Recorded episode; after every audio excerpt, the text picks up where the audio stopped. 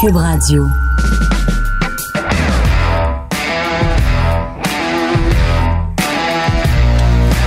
Mesdames et messieurs, bonjour, bonsoir et bienvenue à un autre épisode des Antipodes de la lutte. Pat Laprade, de retour de vacances, Fred Poirier et KR Kevin Raphaël. Là, là, il y a des gens Oui, qui n'ont pas encore acheté leur billet pour la classique car. Je suis pas en mode de vous dire je vous aime pas, au contraire, parce que vous allez acheter vos billets pour la classique car avec mon cœur, vous savez, est à vous. Mais là, ça commence à aller vite, là, parce que la classique, c'est samedi. samedi. Donc là, il faut acheter vos billets pour la classique KR. Ça donne de l'argent à Le Camp. On veut supporter Le Camp. On est rendu à 44 000 sur 50 000. C'est notre plus gros, euh, plus grand nombre de billets vendus en pré-vente avec exactement, je vais vous le dire tout de suite là, 1088 avec tes billets je t'ai envoyé. Donc 1088, euh, c'est le plus grand nombre d'argent amassé en amont avec 44 000. Donc tout est tout le temps plus gros là. Là, Et, on et a- c'est le, et c'est le plus gros line-up, je pense, que tu as eu. de loin. Euh, parce que, bon, euh, je, je- regarde ici rapidement, là. Caroline Ouellette, membre du Temple la Renommée. Julie Chou, plein de joueuses de la Force de Montréal. Max Comtois, Mégane Brouillard, Georges Larac, Anthony Richard, euh, euh, ma foi, Joshua Roy, il y a Elliot Desnoyers, Pierre-Bruno Rivard, Guillaume Pinault, il y a toi, Kevin Raphaël, qui va jouer, il y a Fouki, il y a Pierre-Luc Dubois, Thomas Bordelot, Raphaël Harvey Pinard, Anne-Sophie Betté, Kim Deschênes, Vincent Desharnais, Adib Al-Qaïdé, les frères Joseph, Eve Gascon, euh, Boko Imama, Jean-Sébastien D., Hendrix Lapierre. Écoute, la liste, là, goes on and on. Joey Scarpellino, ça n'a aucun sens. Et bien sûr, Anthony Duclair, le capitaine Ben, d'équipe retour Duclair. après euh, deux ans d'absence? Oui, exactement. Euh, deux, deux ans ou trois ans? Même, même Marc Blondin va être un des coachs. Oui, Marc va être le, le coach à Duke. Donc, c'est, un gros, un, un très, très gros line-up. Toto va, va- va être mon entraîneur. Toto, est-ce qu'il va Euh, blesser des gens cette année? Non. OK. Mais euh, non, ça va être. euh, C'est, c'est fou, là. Pour vrai, là, vous voulez pas manquer cet événement-là. Moi, à l'animation, à la présentation. Ah, c'est une grosse équipe. Euh, non, mais pas juste ça. Toi qui es là, on a une animatrice qu'on va découvrir ensemble, que a entendu des belles choses. C'est l'animatrice des euh, Lions de Trois-Rivières. Ouais. Euh, Maude quelque chose. TVA Sport va être présent pour faire euh, beaucoup, beaucoup de des- contenu. Oui.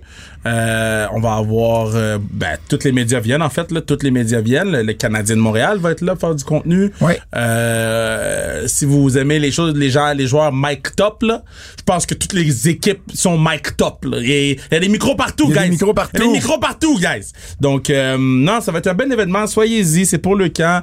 Euh, on travaille vraiment, vraiment fort à chaque année pour rendre ça de plus en plus nice, essayer de se surpasser de plus en plus. Et, et, et je mentirais pas qu'à chaque année, on est comme, yo, comment qu'on va faire mieux que l'année d'avant? Je pense qu'on est capable, cogne du bois, euh, fuck, maintenant, euh, de, de, de le réussir. Ça va, ça va. Mais parce que moi, quand je cogne du bois, c'est deux fois sur le bois, OK. puis deux fois sur mon crâne. Ah. Mais là, j'avais mes écouteurs, fait j'ai cogné sur le crâne, euh, sur l'écouteur. J'étais piste, j'ai dit fuck. Alors, sur ce malaise. Sur cette explication. Sur ce malaise. Hey, sans restriction, Florence Brunel, une Oui, découverte pour toi. euh, merveilleuse Florence, euh, 19 ans, patineuse de vitesse, elle est aux Olympiques et tu sais un livre ouvert là, Ouais. elle parle beaucoup de santé mentale, parle beaucoup de j'étais comme ah quelle bonne personne. Et ça a mal commencé, je pense, votre entrevue. Ben yo, j'ai dit jouer au patin. T'as dit jouer au J'ai dit patin. genre jouer au... J'ai dit tu sais toi quand tu joues là, oh shit Kev. Oh fuck. Mais son père a gagné la Coupe Memorial Ah oui? avec les Bisons de Granby avec la RAC. Les, les prédateurs de Ah, les Granby. j'ai dit les bisons sur le podcast. Les prédateurs de Granby avec la RAC, euh, Michel Terrien comme coach et euh, Francis Bouillon était là aussi. Ben oui. Fait que, Ah oui, ah, c'est nice. Là, vous avez pas vu Pat sortir son sel pour voir Ben c'est non, qui. mais je, je- c'est sûr, je m'en vais sur Hockey DB dès que le show finit. Hey, je vais te revenir, Kev.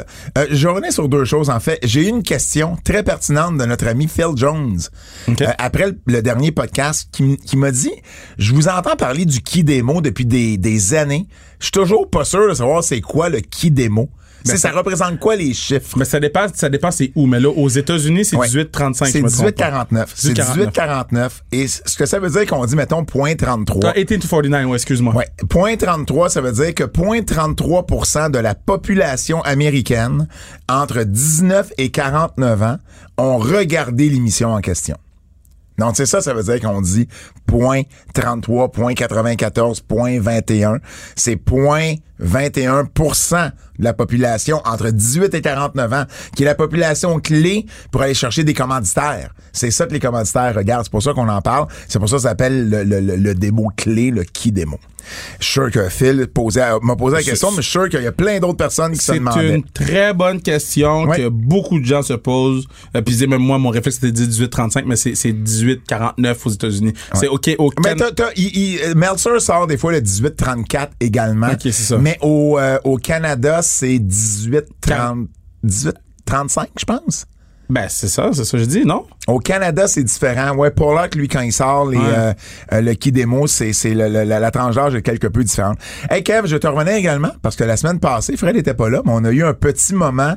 Certains ont appelé ça un moment euh, déconfinement mania. Ah, mais c'est est- 25-54 au Ah, Canada. c'est 25-54 Ouais, c'est au ça. Canada. OK. 25-54 au Canada. C'est quand même particulier parce que tu deviens adulte plus tard aux États-Unis, mais ils partent à 18. Nous, tu pars à 18 puis ils partent à 25. Bref, Mais c'est une weird. réflexion. Euh, Fred, on a eu un moment d'obstination euh, la semaine dernière, moi et Kev, parce que Tyson Fury à la boxe va affronter Francis Ngannou, Oh! le champion, euh, un ancien champion poids lourd du UFC. Et moi, je lui disais à Kev que Brock Lesnar était une plus grosse, attirerait plus, était une plus grosse vedette que Francis Ngannou. Et Kev me disait non. dit. OK, qu'est-ce que t'as dit? J'ai dit que Francis Ngannou, en ce moment, Oui. c'est le heavyweight Oui. qui attirerait le plus pour un match contre Parfait. euh, euh, euh, Brock Lesnar. Contre, Tyson Fury. Contre, euh, contre Tyson Fury. Et moi, je disais que c'était Brock en ce moment. Et euh, j'ai dit parfait, je vais demander à trois experts ça, ça dépend comment t'as posé la question qu'on respecte, qu'on respecte. Non, non, tu vas aimer, tu vas aimer les réponses. Tu vas aimer les réponses. Mais je vais aimer les réponses aussi. Et les réponses m'ont surprise. Alors, j'ai demandé à John Pollard, Ma guy. j'ai demandé à Dave Meltzer, ma guy, et j'ai et j'ai Tu vois dema- comment t'as répondu vite? et j'ai demandé à Ariel Elwani. Attends, attends, attends, entendu ce que Seth Rollins a dit sur Meltzer sur le podcast de... Non. Mais ça me dérange pas. Non, non, non, je sais, mais, mais c'était très équilibré sur le podcast de, de, de, de Paul. J'ai lu ce qu'il a dit, j'ai lu Paul. ce qu'il a dit sur d'autres choses, puis je l'ai pas nécessairement trouvé équilibré. Mais c'est, en tout cas, sur le podcast de, de, de Paul- euh, Logan Paul, c'est très équilibré, mais c'est juste, il, il ne va pas du dos de la cuillère. Ben c'est correct, mais c'est pas grave. C'est pas grave, ça. Puis suis pas mal sûr que. S'est ça- collé, ça- c'est- il est content, c'est fait de la pub. Euh, non, non, ça, ça, ça, c'est pas vrai, par exemple. Dave, c'est pas, c'est pas ce genre de gars-là. Il s'en fout de ça. Euh, bref, John Pollock. Euh, il dit, euh, la réponse dit, il dit c'est dur parce que Lesnar a, ça fait longtemps qu'il a pas fait du MMA, mais il dit, euh, I lean toward him. Il dit, tu sais, je m'enligne vers lui parce que euh, son histoire, puis parce que l'audience, euh, l'auditoire de lutte serait serait vraiment intéressé par ce match-là, donc ça irait chercher un auditoire que quelqu'un d'autre que Ngannou ira pas chercher. Ben, il a pas dit si, 100%. Ben, OK. It's tough since, since Lesnar has been away from MMA for so long. ça, but I'd lean toward him. Je sais, mais I'd ça. lean toward him. Ça veut dire qu'il ch- il penche vers lui. Ben, il, ça veut pas dire qu'il est, chez eux. Mais continue. Euh, Dave Meltzer, écoute bien ça. Il dit, euh, je pense qu'Nganou, je pense que ce serait Nganou qui attirerait plus. Bon, mais tu comprends des choses des fois. mais il dit Lesnar est plus connu.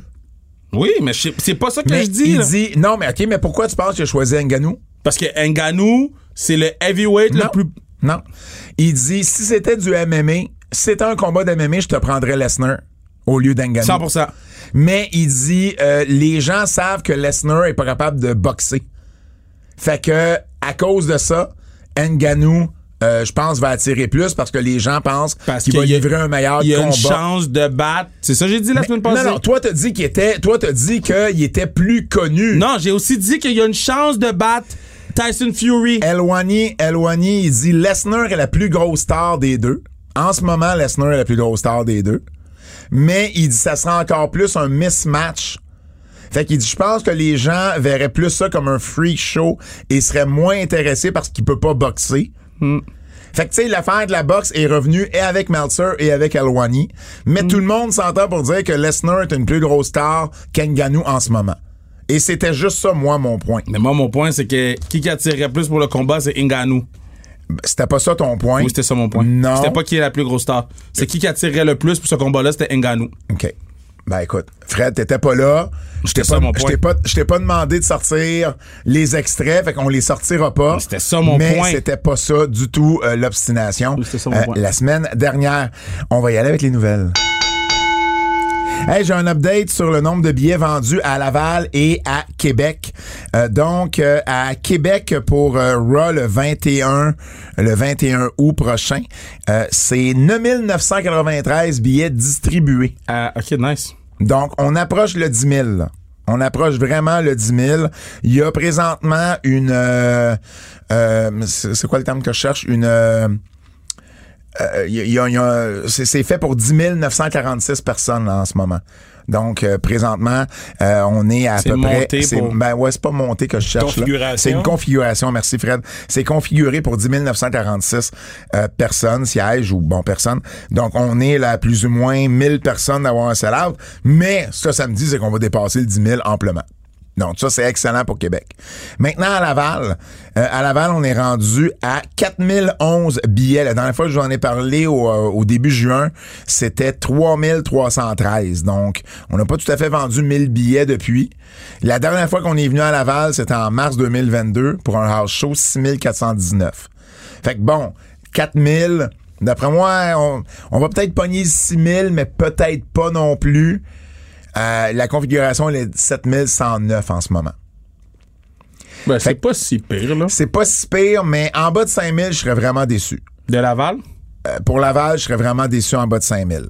Euh, si c'est entre 5 et 6, ça va être OK. Il y a aussi le fait, là. en haut, en haut de 6, c'est correct. Il y En a haut de aussi, 6, il y a c'est aussi le correct. fait qu'il y a beaucoup de gens qui avaient acheté les billets la première fois, puis ça fait deux fois, là, qu'ils ont- c'est deux fois qu'ils ont changé le show de, sans le dire à personne, ben, qu'ils l'ont dit, ils l'ont dit à la fin, là. Qu'est-ce que Mais tu veux dire? mettons, Laval, là, il c'était supposé avoir un show l'année passée. Ben, il, il était censé en avoir un en décembre qui a été cancellé, Cancellé. à cause du SmackDown du, du Elimination Chamber. Mais il y a peut-être des gens qui ont acheté, tu sais, il y a peut-être des gens de Laval qui ont acheté des billets puis qui ont fait comme, on va attendre un petit peu plus proche de la date, voir si c'est quelque chose. Ça se peut, là.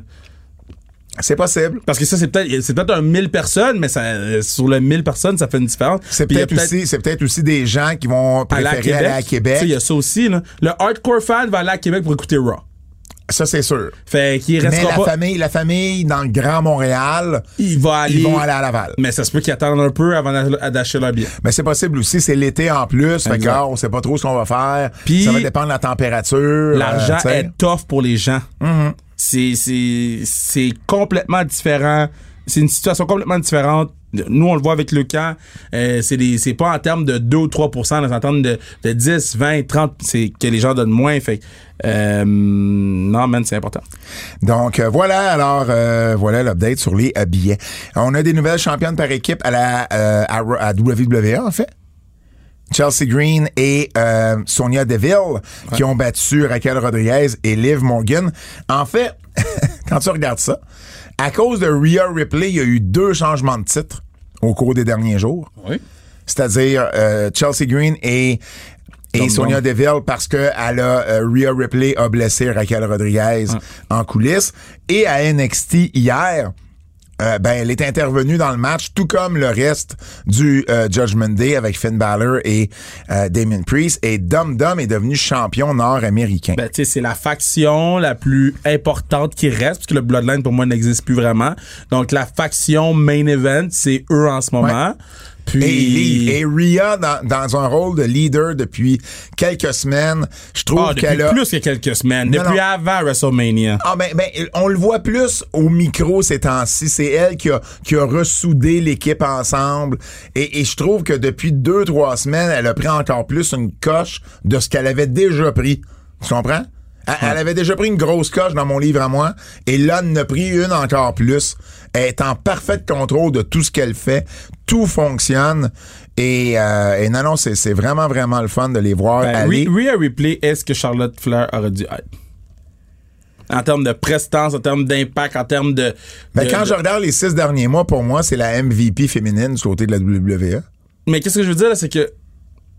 On dirait que Charlotte est encore pas à l'aise devant une foule. Je sais pas si tu comprends ce que je veux dire. Tu sais, mettons le, le segment avec Grayson euh, Waller. Waller. Ouais. Après ça, le segment de cette semaine avec Bianca Belair. C'était weird. C'est tout le temps weird. C'est On- jamais on genre. Dirait, on dirait toujours qu'elle tente.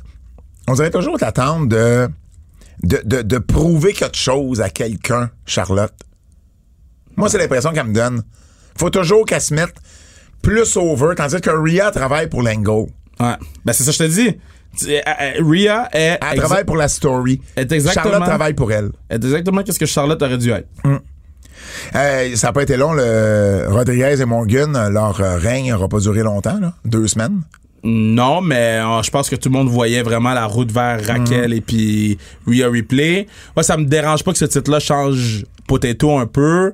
C'est un titre féminin par équipe. Il y a une histoire. Il y a des personnes qui étaient comme Ah, mais il y a trois personnes qui ont tenu le titre en trois semaines. Ouais, mais il y a une histoire. Ils ont été mis Ah, de l'avant. Il y a là. une histoire. Fait que euh, arrêtez juste de regarder les résultats puis regardez la fucking histoire.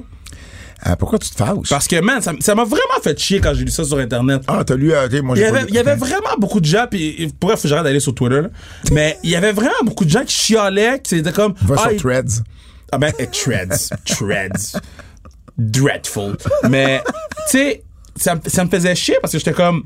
Ben, les filles sont à la télé, ils ont des segments backstage, ils ont eu un, un long segment, ils ont eu plein de pyro quand ils ont levé le titre. Comme, soyons donc contents, là. Faut. Um, Rhea Ripley, euh, moi, ce que j'ai surtout retenu d'NXT, c'est Dom Dom, il est hué partout qu'il Ben, passe. partout. C'est le plus Parce gros que- heal de la business. Parce que, tu sais, habituellement, les stars de Royce McDonald, quand ils arrivent à NXT, ils se font applaudir. Et c'est ce qui est arrivé à Finn Balor et Ouais. Priest à la fin. Oui, mais parce que c'est les anciens de NXT. Euh, Oui, Dom, oui, mais même à ça, euh, mon Dieu, nomme-moi qui, je sais pas, Logan Paul, ah, peut-être pas Logan Non, Paul, c'est- peut-être- c'est les anciens le, NXT. Le Miz, le Miz arrive à NXT, il se fait applaudir. C'est pas un ancien NXT. Ben, c'est NXT. euh, NXT c'est un ancien NXT, Miss. Ben ouais, c'est c'est le C'est un- NXT 2.0. Pas grave, c'est un ancien NXT. Habituellement, les stars qui arrivent à NXT, qui est passé par NXT ou pas, vont se faire applaudir. Dom Dom, non seulement il est pas passé par là, mais personne voulait l'applaudir de toute façon. Parce que c'est un vrai heel. Ça a vraiment, c'est ce qui m'a marqué le plus.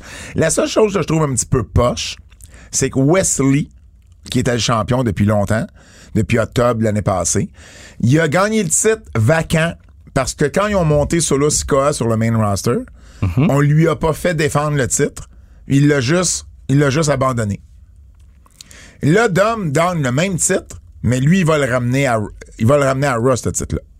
Fait qu'on est juste pas constant dans la façon de présenter les champions. Tu comprends pourquoi Solo Sikoa, à ce moment-là, il est pas Parce qu'il se faisait arrivé...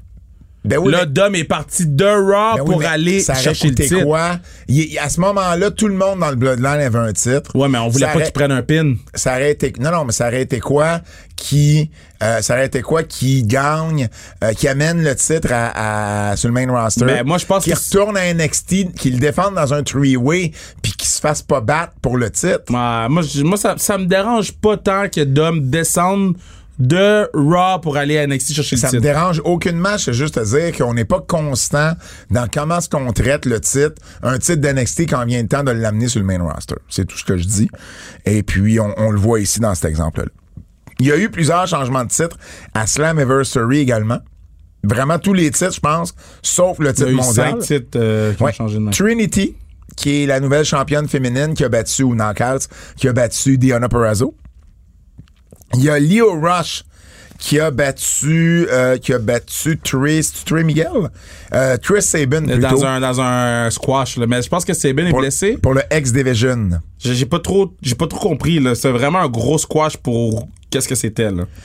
Um, il y a également euh, il y a également Subculture, euh, Mark Andrews et Flash Morgan Webster, les anciens champions de NXT, qui ont remporté les titres par équipe dans un four-way. Et puis il y a Kenny King à ton, à ton Ouais, grand désarroi qui a battu Joe. Hendry.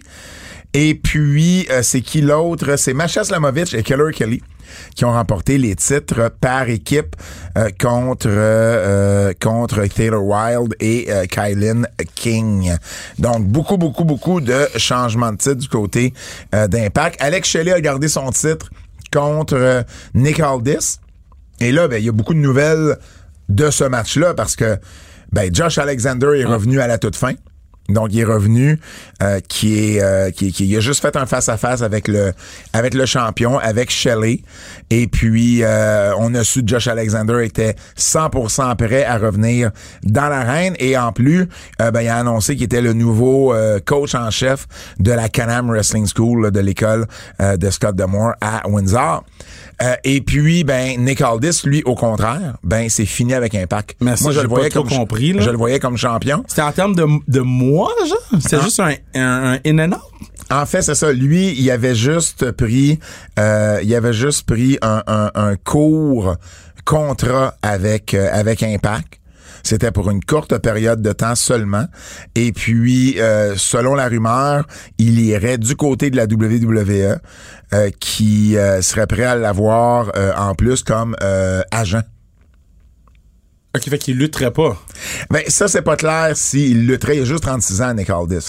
Fait est-ce qu'il, qu'il aurait les deux rôles? Est-ce qu'il commencerait comme lutteur puis il s'en irait comme agent? Man, Nick Aldis, euh, là, par la suite? Il, fitterait parfaitement à WWE parce qu'il n'y a pas de Nick Aldis à la WWE. Hmm. Et il y a la relation avec Mickey aussi. Mi- Mickey qui est présentement un agent libre, là, qui est pas signé qu'on amène part. les deux? Ça va peut-être euh, euh, améliorer la division féminine de SmackDown, qui est shit en ce moment. Mm-hmm. Euh, Est-ce qu'on amène Nick Aldis à Raw pour affronter Seth Rollins en partant? Nick peut prendre un pin en partant. Si c'est pour le titre, en tout cas... mm, Mais en tout cas, je, je sais pas si c'est là qu'il s'en va, mais selon la rumeur, euh, c'est la destination là qui euh, euh, qui est le plus probable euh, pour l'instant. Donc Nick Aldis déjà fini comme association avec euh, avec Impact. Euh, Eric Young qui est revenu, donc c'était le partenaire mystère de Scott D'Amore euh, dans le match contre euh, Bully Ray et euh, Diener. Donc euh, il a remplacé PCO. PCO il était pas là du tout. Donc il a passé au feu. Et euh, Ben, ben, il vend son angle. non, non, mais exactement. C'est ce qu'ils font euh, de ce côté-là. Et puis, euh, euh, donc, Eric Young, qui, euh, en plus, il a dit... Euh, tu sais, parce qu'on se rappelle, Eric Young était à la WWE, a été congédié, est parti avec Impact, est revenu quand Triple H a repris ça. Et là, lui a carrément dit, moi, j'ai demandé mon release quand j'ai su que Vince McMahon revenait, parce que j'ai aucun intérêt à travailler pour McMahon ou pour l'éventuelle euh, compagnie TKO.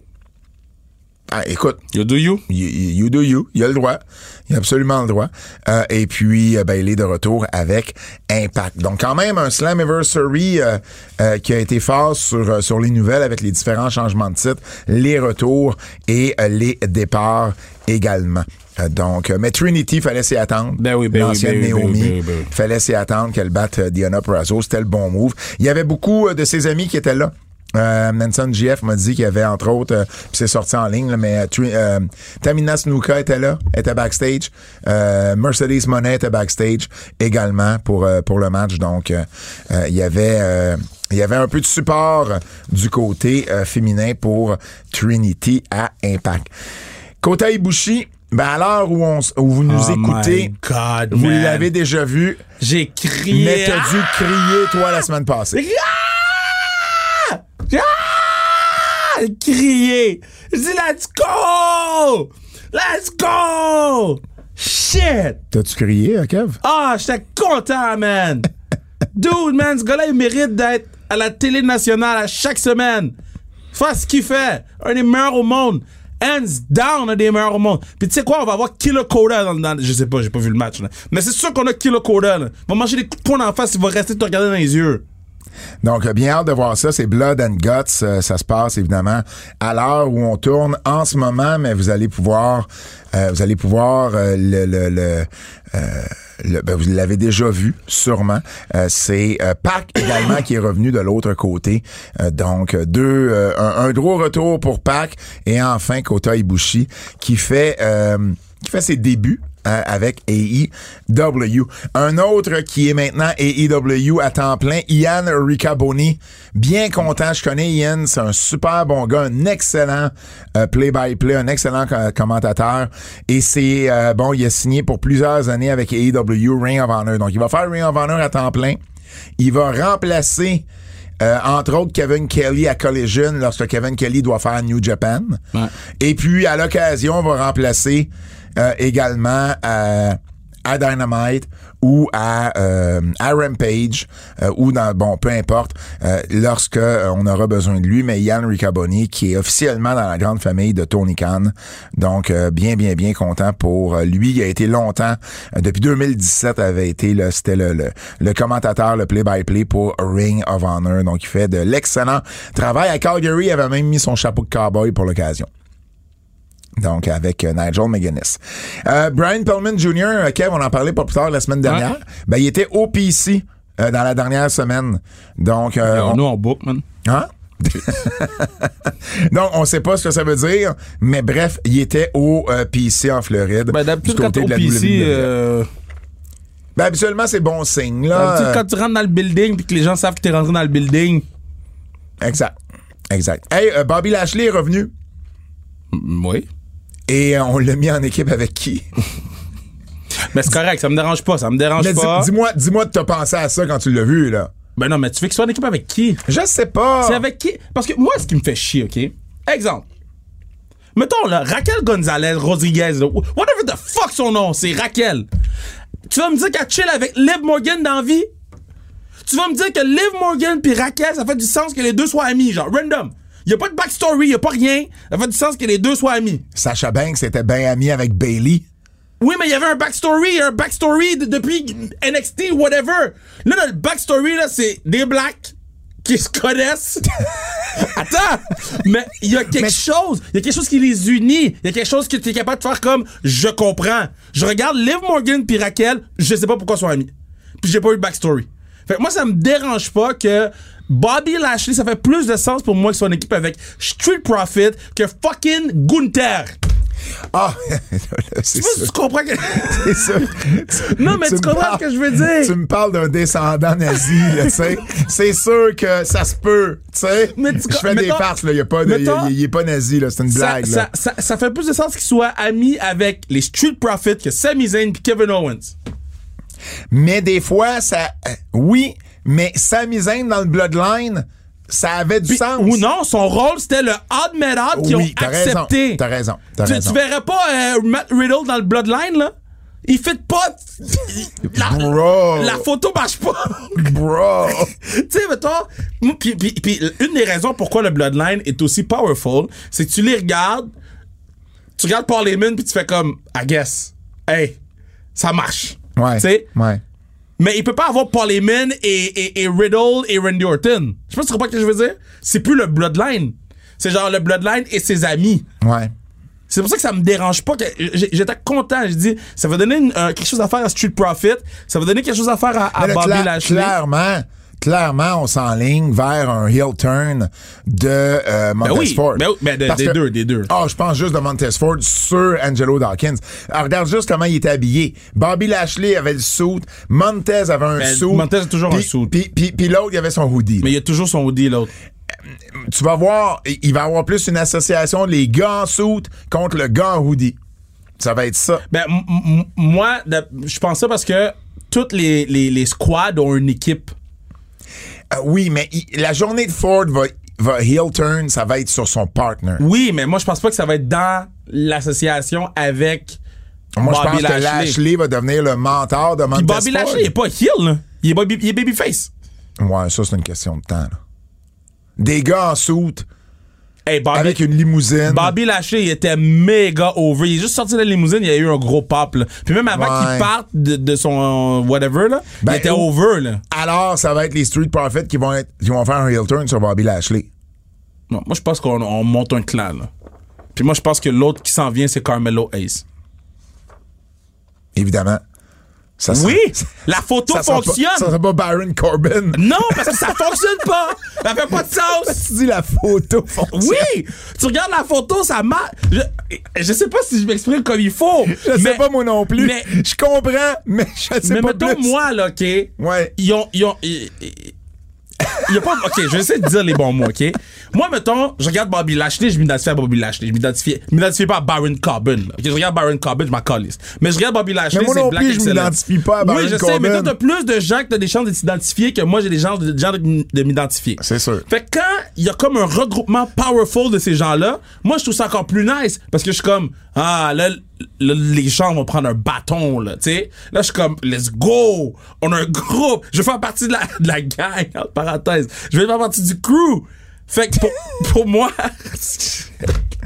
Regarde, je fais ce que je peux. Je Mais- sais vraiment pas si t'aides ta cause. non, mais non, oui. Mais je que- comprends. parce que il faut que les gens comprennent que on n'a pas beaucoup de gens black. Fait qu'ils se mettent ensemble puis qu'ils soient bien bookés puis qu'ils soient powerful. C'est quand il n'y a pas beaucoup de Samoans, là. ben- Puis qu'ils- ils sont ensemble, sont Ok. powerful, sont bien bookés. Je dirais ceci. S'ils sont bien bookés puis qu'il y a un but pour les mettre ensemble, je suis à l'aise. Oui. Si on les met ensemble juste parce qu'ils sont black puis qu'on Oui, sait mais- pas quoi faire avec eux, c'est là que je fais comme c'est c'est trop, c'est lazy. Ben, c'est ça, mais c'est- ça dépend toujours du booking. Mais, tu sais, Hurt Business, il avait été très bien booké jusqu'à un certain Business, point. oui, Hurt Business, je Euh. Omos et puis MVP, ça marchait entre parenthèses Ouais. de leur affaire. C'est juste que Omos peut pas lutter.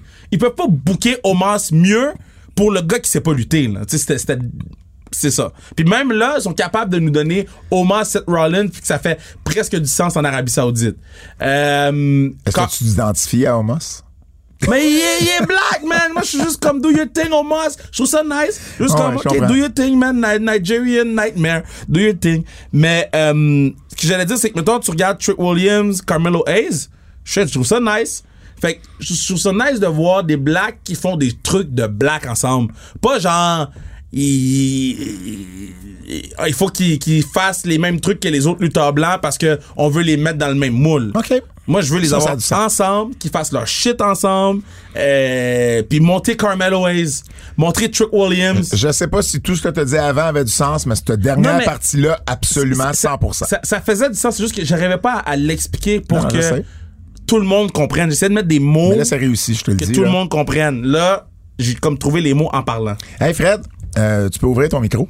Euh, mettons, je te dis un mot, je veux que tu me l'épelles. Euh, bâton. Ah, fuck you, Pat. Comment tu l'épelles, bâton? Euh, B-A-T-O-N. Puis l'accent- un accent circonflexe sur le A, ouais? Sur le A, c'est ça. OK, non, je l'ai juste validé. Pourquoi? Kev, Kev à TVA Sport, il dit, il a donné un bâton. B-A-T-O-N. Petit chapeau sur le haut. Ah, j'ai ri. Ah, j'ai ri. Euh, Brian Danielson, euh, ça c'est moins drôle. Euh, sa blessure est pire que prévu. Donc Tony Khan a dit en entrevue qu'il n'y avait pas de, de, de temps, d'une date prévue pour son retour. Il veut revenir le plus tôt possible, mais la blessure prend plus de temps ou elle est plus grave qu'on pensait.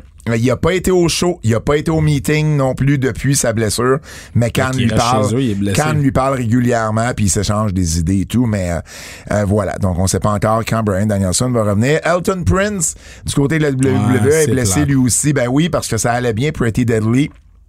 Il s'est blessé à l'épaule durant le match contre Sheamus et Ridge Holland. Donc euh, son bras est dans un euh, est dans un écharde et puis euh, euh, ben, Écharpe. é- écharpe. J'ai étudié On écharde. a bien dit, Echard. Avec un petit chapeau. Avec un petit écharpe, bien sûr. Et puis, euh, ben voilà, donc euh, on, on sait pas combien de temps il va manquer, mais c'est sûr que c'est une blessure qui, euh, euh, c'est- c'est- c'est- c'est- en fait, c'est une, une épaule, c'est une épaule disloquée. Là. Donc, euh, je sais pas pendant combien de temps tu manques quand tu as une épaule disloquée, mais on le reverra pas dans les prochaines semaines, probablement pas avant SummerSlam. OK. Euh, Dark Side of the Ring. Puis là, avant de pogner les nerfs, je veux qu'on parle d'Adrian Adonis. Parce que j'ai vraiment aimé celui sur Adrian Adonis. J'ai adoré celui sur Adonis, j'ai trouvé que les intervenants étaient tous pertinents. Ouais. Puis c'est venu me chercher quand le jumeau parlait de son jumeau là. Ouais. J'étais comme man, le gars il a vécu toute sa vie là avec l'accident puis il a vu des choses horribles Pat, clairement. Pat- et Mike Kelly, de leur vrai nom. euh, Cl- clairement, il a vu des choses terribles. de leur vrai nom, les frères Arco, qui étaient des euh, qui étaient euh, des, des, des, des jumeaux, comme tu l'as dit. Keith Frankie, qui était euh, le vrai nom d'Adrian Adonis.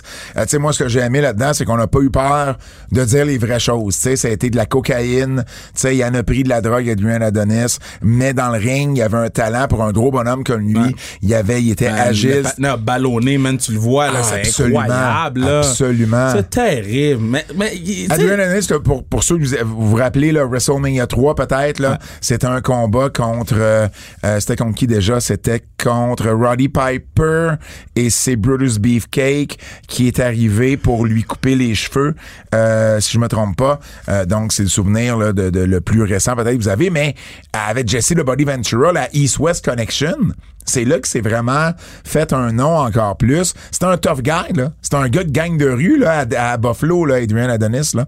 Ça, c'était fou, là. Le gars qui dit euh, j'ai pas pu être là à WrestleMania 3 parce que j'étais en dedans. ça, c'est fou. Oh non, non, c'est pas à WrestleMania 3, c'est quand il est décédé. Il dit j'ai pas pu aller aux funérailles, j'étais en prison. C'était son, ami- son ami d'enfance, là. Euh, bon, il prenait quand même quelques libertés euh, dans le ring. la- L'histoire Ben, avec Dan ça. Spivey. Tu sais, il y, a- il y a une partie Hey. de moi qui était comme good job, Spivey. Hey, là. Spivey l'a Hey. ramassé, là. Yo. Oh, qu'il l'a ramassé. Puis c'est ça quoi ça m'a fait penser un peu à l'histoire de Dynamite Kid avec Jacques. Da- tout le monde s'entend pour dire que Dynamite n'a plus jamais été le même homme, le même lutteur après. Et c'est un peu la même chose avec Adrian C'est Adonis. Jacques qui l'avait. C'est Jacques qui l'avait qui l'avait c'est plugué avec le rouleau de 25 sous dans les mains. Et là, c'est Dan Spivey qui a vraiment, tu sais, euh, Adrian Adonis avait pris trop de liberté sur Spivey dans un match. Le match d'après, ben c'est Spivey qui l'a qui l'a ramassé. Puis ils se sont rebattus backstage. Puis il a donné un coup de poing, là, un knockout là, du tonnerre. Euh, et puis c'est après ça qu'il a pu été le même. Il a pris du poids. Il est encore plus sur les drogues. Euh, il a été congédié ou il est de la WWF. Là, c'est- c'était nébuleux. Nébuleux. Il a perdu du poids par contre. Puis il était en train de se remettre en shape puis de revenir tranquillement. Lui et Spivey avaient fait la paix. Ça j'aimais ça comme histoire aussi. Tu sais t'as le droit de faire des erreurs dans la vie. Puis quelqu'un va te remettre tu sais, en pleine face, tu as fait une erreur, mais si t'es capable de t'expliquer avec cette personne-là par après, ben, je te lève mon chapeau, puis tant mieux. Puis Spivey avait l'air, tu sais, il lui a posé la question, vous aviez eu le temps de régler vos choses? Oui, absolument. Ben, parfait, ça. Je veux dire, euh, hein? c'est, ça la vie, là. On a des hauts, des bas, on fait des erreurs. Euh, les gens, des fois, vont nous pardonner, puis tant mieux, puis faut en profiter. Et il était vraiment en train de remettre sa vie sur les rails. Et là, ben, dans un accident euh, d'auto avec Dave McKinney, qui était qui était le, le, le, promoteur en Ontario. C'est lui, Dave McKinney, il avait McKinney, il avait le- l'ours Terrible Ted. Tu savais-tu que Terrible Ted, c'est un ours, c'est un Québécois, c'est un ours de Gaspé. Ah, pour vrai? Pour vrai. C'est lorsque tu tué quelqu'un? Si j'ai non non ça c'est Smokey qui a Ok, tué quelqu'un. ok, Faut ok, pas ok. mélanger Ah, les ok, deux. ok, ok. Faut pas mélanger. Euh, en fait l'autre ours qui avait Smokey, il est rentré. Ça c'était fou quand ils nous ont expliqué. Ben Je- oui. Je, je la connaissais pas cette histoire-là. Une des rares histoires qui m'avait échappé. Euh, L'ours est, est- est, à un moment donné est arrivé euh, dans la maison et la blonde du promoteur est en train de prendre sa douche et il est rentré dans, dans la salle de bain puis il a tué la blonde en question. Mais man, comment l'ours a pu rentrer dans la maison, Écoute. dans la salle de bain? Moi, là. Écoute, je sais pas. je- Mais- je- le, mais- le monsieur est mort, fait que je vais pas faire de. de- mais pour que l'ours soit détaché, rentre dans la maison, monte les escaliers, rentre dans la salle de bain. Mais avoue, t'es en train de prendre ta douche, puis là, c'est devant toi. Tu dois faire le step en tabarnouche. Ben, c'est pas que tu fais le step, tu fais comme Jésus, j'arrive, là. Mais non, Terrible Ted, d'ailleurs, euh, si je fais un update avec Bertrand Hébert de, de notre livre sur l'histoire de la lutte au Québec, je veux une section sur Terrible Ted. C'est un, drôle. Québécois que j'ai jamais parlé, puis il a lutté souvent, là, euh, Terrible Ted. Mais bon... Tu euh, as lutté. ben oui, il luttait. C'était un ours qui luttait, c'était ça la gimmick. Mais je comprends pas que l'ours luttait. Ben, il était dégriffé et tout, mais il a, Mad Dog Vachon a lutté contre ben des ours dans sa vie. Il y a une liste, là, d'à peu près une trentaine d'ours qui ont été, qui ont lutté dans leur vie. Il y a quelques trucs que je ferais pas dans ma vie, là. lutter contre un ours. Lutter contre un ours, vous avez pas les budgets pour ça pour moi. Zach Ah, Patterson ou un ours. Parce que je sais que l'ours, je pourrais faire de la vraie business avec parce qu'il y a plus de charisme, là. Oh! Shots fired. Mais euh, donc, euh, ce qui est, c'est moins drôle, on fait bien les farces, mais accident de la route à Terre-Neuve. Et puis, euh, et puis, hey, c'est fou. Il y a un autre lutteur. Puis j'ai été vérifier l'histoire. L'histoire est vraie, là. Il y a un autre lutteur. Adrian Adonis meurt dans l'accident d'auto. Et il a laissé, genre, euh, portefeuille et montre, ou pas portefeuille, Ah, c'est mais montre. dégueulasse, ça. son- mais, mais c'était pas sur lui. Quand t'écoutes Ah. le documentaire, on dirait qu'ils disent qu'ils ils l'ont enlevé direct sur le corps. Mais non, j'ai été lire l'article de journal lié à ça. Mais il y a un des lutteurs qui a été dans l'hôtel au Holiday Inn à Gander, à Terre-Neuve, dans la ville de Gander. Et il y, a, il y avait un, dé- un, un deposit box, là, il y avait, bon, et il a volé ses trucs là-dedans. C'est dégueulasse. Les items qu'il avait laissés là, parce qu'il revenait à l'hôtel après, fait qu'il avait juste pris sur lui ce qui était important. Il avait laissé une montre, il avait laissé d'autres effets. Puis il s'est fait voler ça. Le gars, il est mort. Tu vois, C'est mort. dégueulasse. Cheap shot. Ben, man. Donc, euh, voilà, quand même, pour vrai, là, Adrian Anis, c'était très bon. Abdullah de Butcher. Je veux entendre ce que tu as à dire en premier. Moi, déposer mon téléphone. On est dans le même, on est dans le même mood. Moi, je, je connais pas l'histoire entre Hannibal et Abdullah. Et le reste de la lutte. Euh, euh, ben, tu sais, j'en sais, j'en entends parler parce que Ouais. toi, tu m'en parles ou les, les gens t'sais, des échos de vestiaire, whatever, whatever. Je trouve juste la façon qu'ils ont peint Hannibal au début. Ouais. Ils l'ont vraiment peint comme une victime au début. Ouais. Les clips qu'ils ont mis de lui, puis surtout la clip au début, début. C'est, c'est comme, oh shit, c'est qu'est-ce qu'Hannibal a fait à ce gars-là? Quelqu'un qui écoute pas Ouais, la lutte. Au début, début, où il dit, genre, j'espère, euh, j'espère qu'il va mourir. Une affaire de même. là. Ouais. Euh, mais, mais même dans les, dans les 10 premières minutes, c'est une victime. Là. Ouais.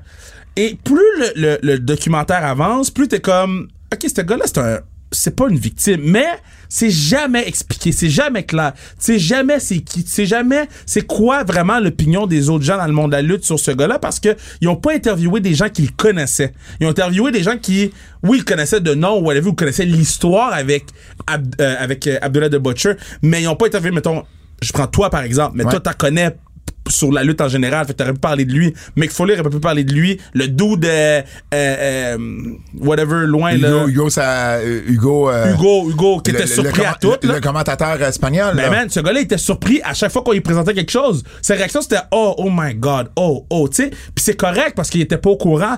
Mais je trouve juste que c'est tellement une partie importante du documentaire Savinovich. Du documentaire, puis c'est tellement une partie importante de la vie de Abdullah the Butcher qui ont fait une mauvaise job de nous présenter c'est vraiment qui cette personne-là. Fait que tu prends pour du cash-ish si tu connais pas ça, Mais plus ça avance, plus tu réalises que que c'est une mauvaise une personne. mauvaise sauf personne. que, sauf que pendant 30 minutes, là, du 44 minutes, t'es comme, hey man, c'est lui la victime. Ouais. Puis moi, je trouve ça fucked up qu'il l'ait joué comme ça parce qu'ils l'ont joué comme ça pour qu'on ait la discussion qu'on a en ce moment. Ils ont fait exprès, c'est correct, c'est un choix de- de- d'éditeur ou de, de réalisateur ou whatever, mais je trouve qu'ils n'ont pas été honnêtes dans la façon de présenter Devin Nicholson à des gens qui ne le connaissent pas. Puis ce qui, ça- ce qui fait en sorte que ça crée un doute dans l'histoire. ouais. Puis je je sais pas à quel point il y a des doutes dans cette histoire-là. Bon, euh, je vais commencer avec la partie Dark Side of the Ring. Moi, ils, ils ont rentré en communication avec moi il y a longtemps pour justement, je leur donne des idées d'entrevue pour Abdullah. Évidemment, je leur ai parlé de Gino Brito. Gino Brito, là, le, pis ça, c'est aucunement mentionné. Montréal est pas mentionné une fois dans ce documentaire-là. Ouais, c'est fou, ça. Alors qu'Abdullah, probablement le territoire, à part le Japon, où il a été le plus, euh, le plus vendeur, le Ouais. plus connu, c'est Montréal. Euh, et puis, euh, le, le gars qui a euh, le gars qui a entraîné Abdullah the Butcher, c'est le père de Gino Brito, c'est Jack Britton et Gino était là aussi là. Euh, donc, euh, ils ont voulu interviewer Gino. Par contre, à leur défense, au moment où ils voulaient le faire, Gino avait pas, il avait un petit problème de santé, puis c'était pas le bon moment pour lui, puis ils sont pas revenus à la charge par après. Une autre personne à qui je voulais, je voulais qui, qui parle, c'était Raymond. Raymond Rougeau a connu Abdullah, euh, genre depuis qu'il a commencé sa carrière en 60, euh, en 71. Abdullah était là depuis quelques années, puis il l'a côtoyé. Je veux dire, il a lutté contre, puis ensuite dans la lutte internationale et tout, il connaît très bien Abdullah. Ils lui ont, ils ont parlé à Raymond au début. Ils devaient lui revenir avec ça, puis ils ont pu jamais communiquer avec Raymond. Fait j'ai comme l'impression que parce que Gino pouvait pas, ils ont comme juste scrappé Montréal de l'histoire. Moi, je m'étais proposé pour parler ça a jamais été discuté plus que moi qui a proposé de leur parler. Fait que ça, c'est pour la partie Montréal, puis moi, mes discussions avec les gens de euh, Darkside. Je leur ai évidemment parlé de Devin Nicholson, puis à quel point j'étais pas sûr que c'était une bonne idée qu'ils lui Ouais. parlent, parce que ça peindrait, ça venait peindre Abdullah d'une façon Non, mais- qui était peut-être pas la meilleure, surtout venant d'un personnage comme Devin Nicholson. Ju- Juste pour répondre à ça, il faut qu'il lui parle. Parce que il fait partie intégrante de l'histoire d'Abdullah the Butcher. Faut qu'il lui parle, faut pas qu'il lui laisse toute la place qu'ils lui ont Eh, laissée. eh, en fait, c'est tu peux tu peux lui parler, mais il faut que tu nous le présentes pour que quand il parle, on comprend c'est quoi qu'il nous dit. Ouais. Puis c'est quoi l'intention derrière ça? Il faut qu'il parle à Devin Nicholson, mais c'est juste que il, comprends. il, il s'est donné de la corde, ils, ils lui ont donné de la corde pour qu'il se pende avec, mais ils ont jamais accroché la corde pour qu'il soit pendu. Ils ont juste Mm. fait comme prends la, la corde, on s'en calisse. Ce que vous devez savoir sur Devin Nicholson. Bon, Devin Nicholson, moi, c'est un lutteur, puis je sais pas si tu as déjà dit ça, Kev. Il luttait sous le nom de Kid Nichols quand il est arrivé ici au Québec, euh, 2008-2009. Euh, J'étais revenu à la FLQ de Paul Leduc et de Carl Leduc, et je l'ai managé, moi, Devin, Ah, à ce ouais. moment-là. J'ai été son gérant pendant quelques matchs sur le circuit indépendant. Il venait d'arri- il, il arrivait de Calgary. Il connaissait Carl, euh, et puis euh, Carl l'avait fait venir. Et puis bon, pièce d'homme, évidemment, et tout. Et puis, à un moment donné, ben, euh, il, a, euh, il a commencé à euh, faire venir des, euh, des, des... Bon, il, il a fait venir Abdullah pour son combat de retraite à Montréal. Abdullah, ça a super bien marché. Il a attiré au-dessus de 600 personnes euh, à la NCW, à leur ancienne salle. Ensuite, il a fait venir Sid à un moment donné. Parce que là, c'était ça un peu sa gimmick. Il s'associait avec une promotion. Il faisait venir un gros nom. Lui, il luttait sur le show. Mais là, il a commencé à venir un peu plus souvent, puis il, il a commencé surtout à agir de façon bizarre. C'est-à-dire que à la NCW, la fois avec Sid, euh, il a lutté contre un, un lutteur local du nom de Dan Paysan. Dan Paysan faisait partie de l'administration de la NCW. Et là, il y avait un deal avec la NC, et là, il s'était mis dans la tête que la NCW l'avait stiffé sur l'argent. OK. Alors, dans le ring, il a pris Dan Paysan, qui est un kid, là, qui avait à peu près, je sais pas, 25 ans peut-être à ce moment-là, 24 ans. Et il a mis le bras de Dan Paysan dans une soumission, parce que c'est un vrai lutteur amateur, là, Devin, là, je, je lui donnais ça. Et il l'a mis dans une soumission. Il, il était en train d'y, étirer le bras, là. Et là, il a dit, il, il a donné de la merde en disant, tu vous m'avez stiffé, vous m'avez stiffé, blablabla. Puis si, si genre t'abandonnes pas, là, euh, ben, je vais te casser le bras. Fait que paysanne, il Ben oui. out. C'est sûr. Il a tapé out. Et euh, Devin, il y avait un de ses élèves avec lui. Et il l'attendait dehors déjà, avec les valises déjà prises. Il est jamais repassé par le vestiaire. Il est parti, puis il est sorti directement dehors. Il y a même un lutteur qui a commenté sur un de mes tweets en disant on aurait tellement dû faire quelque chose parce qu'on était cinq dehors à l'entourer qu'on est sorti ce soir-là. Puis on l'a laissé partir. Sid, lui, se demandait s'il était pour être payé. Le gars qui l'a fait venir venait de s'en aller. Ouais. Quelques temps plus tard, il s'associe avec la CRW, une fédération de lutte à Montréal. Moi, je l'ai vu lutter contre Mathieu Saint-Jacques de TDT. Où, à un moment donné, c'était des petites chaises d'école, tu sais, à quatre pattes, là, Ouais. des chaises à quatre pattes. Quand tu frappes avec ça, tu frappes avec soit le, le siège ou le dossier. Ouais. C'est ça en bois. Lui, il a frappé avec les pattes. Ben, c'est terrible. Il a failli crever un œil à Mathieu. Saint-Jacques cette journée-là. Ensuite, il a fait venir Tommy Dreamer à la CRW le même soir que Georges Saint-Pierre était au Centre Bell. Ça n'a pas attiré, Ben, c'est sûr. évidemment. Et puis, il est comme... euh, Tommy Dreamer est là. Et euh, Dick- euh, Nicholson, il a parlé au promoteur, il, a- il a vu qu'il n'y avait pas une grosse avance de, de, au niveau des billets. Il était en tabarnouche, il est parti, il est revenu. Selon ce qu'on m'a décrit, il était pas à jeun. Il a fait son combat contre Dreamer pareil. Et peux-tu croire qu'il a stiffé Tommy Dreamer? La même Hey chose que boy. Paysanne avec un- une clé de bras. Puis Pay- euh, Dreamer, lui, a même pas attendu trois secondes, puis il a tapé, lui. Ah, Regarde, je Ben, pas Dreamer, il avait raconté cette histoire-là, me semble. Et, et, et Dreamer, le pire, là, c'est qu'il travaillait pour Impact à ce moment-là et il le scoutait pour Impact. Hum. Et là, il a laissé faire. Puis la même chose, il a fini le match, puis il a sacré son camp. Mais il me semble qu'à Bossé Open, Dreamer a raconté cette histoire-là. Moi, à un moment donné, j'ai fait un article sur Slam Wrestling. Euh, Te rappelles-tu de Sexy Star, la, Oui. la, la lutteuse mexicaine qui avait stiffé Courtney Rush? Ouais, exact. euh, qui avait stiffé Courtney Rush dans un match. J'avais fait un article là-dessus sur les lutteurs qui prenaient de liberté à ce niveau-là. Encore aujourd'hui, on n'était plus dans les temps des shooters des années 30-40. Puis j'avais donné Devin en exemple. Devin a écrit à Greg Oliver pour dire euh, ouais ben regarde j'ai lu ton article quelqu'un m'a m'a parlé de, de ton article. Je connais pas vraiment l'auteur euh, je connais pas vraiment tu sais l'auteur je le connais pas. Je sais pas pourquoi il dit ça. Mais en tout cas euh, si t'enlèves pas cet article là euh, c'est à tes risques et périls. Tu sais, il l'a menacé de en, guillemets ça voulait dire de poursuite. Parce que ce que vous devez savoir le père de Devin Nicholson c'est un avocat qui l'a backé parce qu'il y a eu une promotion de lutte là, à- en Ontario. Euh, C'est chaud à Devin, là. Souvent, souvent, il attirait pas personne. Puis, euh, c'est son père qui le backait. Puis c'est son père, son avocat. Fait que Devin, ça a été un peu son, son, son MO. C'est-à-dire qu'à chaque fois qu'il arrivait quelque chose, Devin, il faisait une poursuite. Il a poursuivi bien des gens, là. Il a poursuivi un ancien employeur de la même façon. Son père est avocat, là. Tu sais, tu comprends, là? Fait ça, ça, ça, ça- l'avocat. C'est facile, là. C'est facile pour lui. là. Son père l'a backé avec même l'avocat d'Abdullah pour Abdou- le dossier d'Abdullah. Et là, finalement, euh, Greg m'a parlé, puis je disais, regarde, là, ça fait une semaine mon article est là. Enlève le bout sur Devin, là, puis ça me dérange vraiment pas. Là. Tu comprends? Je, je, je veux dire, je veux pas que tu te fasses poursuivre pour moi.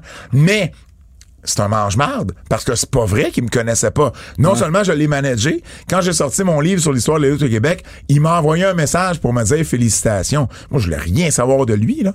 Tu sais? Mais il sait très bien je suis qui, Devin, là. Bref, le dossier d'Abdullah, ce que j'ai toujours trouvé bizarre là-dedans, c'est, c'est, toute l'histoire autour. C'est, il m'a, euh, bon, pour, ceux qui, qui la savent pas, là, c'est que ils ont lutté ensemble à maintes reprises. Ça saignait dans chacun de ces matchs-là. Et là, à un moment donné, il y a eu un supposé contrat avec la WWE. Je dis supposé parce que moi, je l'ai jamais vu le contrat de la WWE, mais mettons qu'il y en a vraiment un. Là. Ils, voulaient le signer. Et là, ils ont passé des tests. Ils l'ont testé avec l'hépatite C. Et là, Devin, lui, se demandait comment ça se fait qu'il y avait ça. Puis là, ils ont, rompu le contrat. Il a poursuivi la WWE, d'ailleurs. Et ça ils, ont réglé hors cours. Et là, ben, ils ont euh, Abdullah ensuite, ben, il l'a poursuivi. Parce que lui, son histoire, c'est Abdullah dans un des matchs, on a vu la vidéo, là. Dans un des matchs, il blade. Ouais.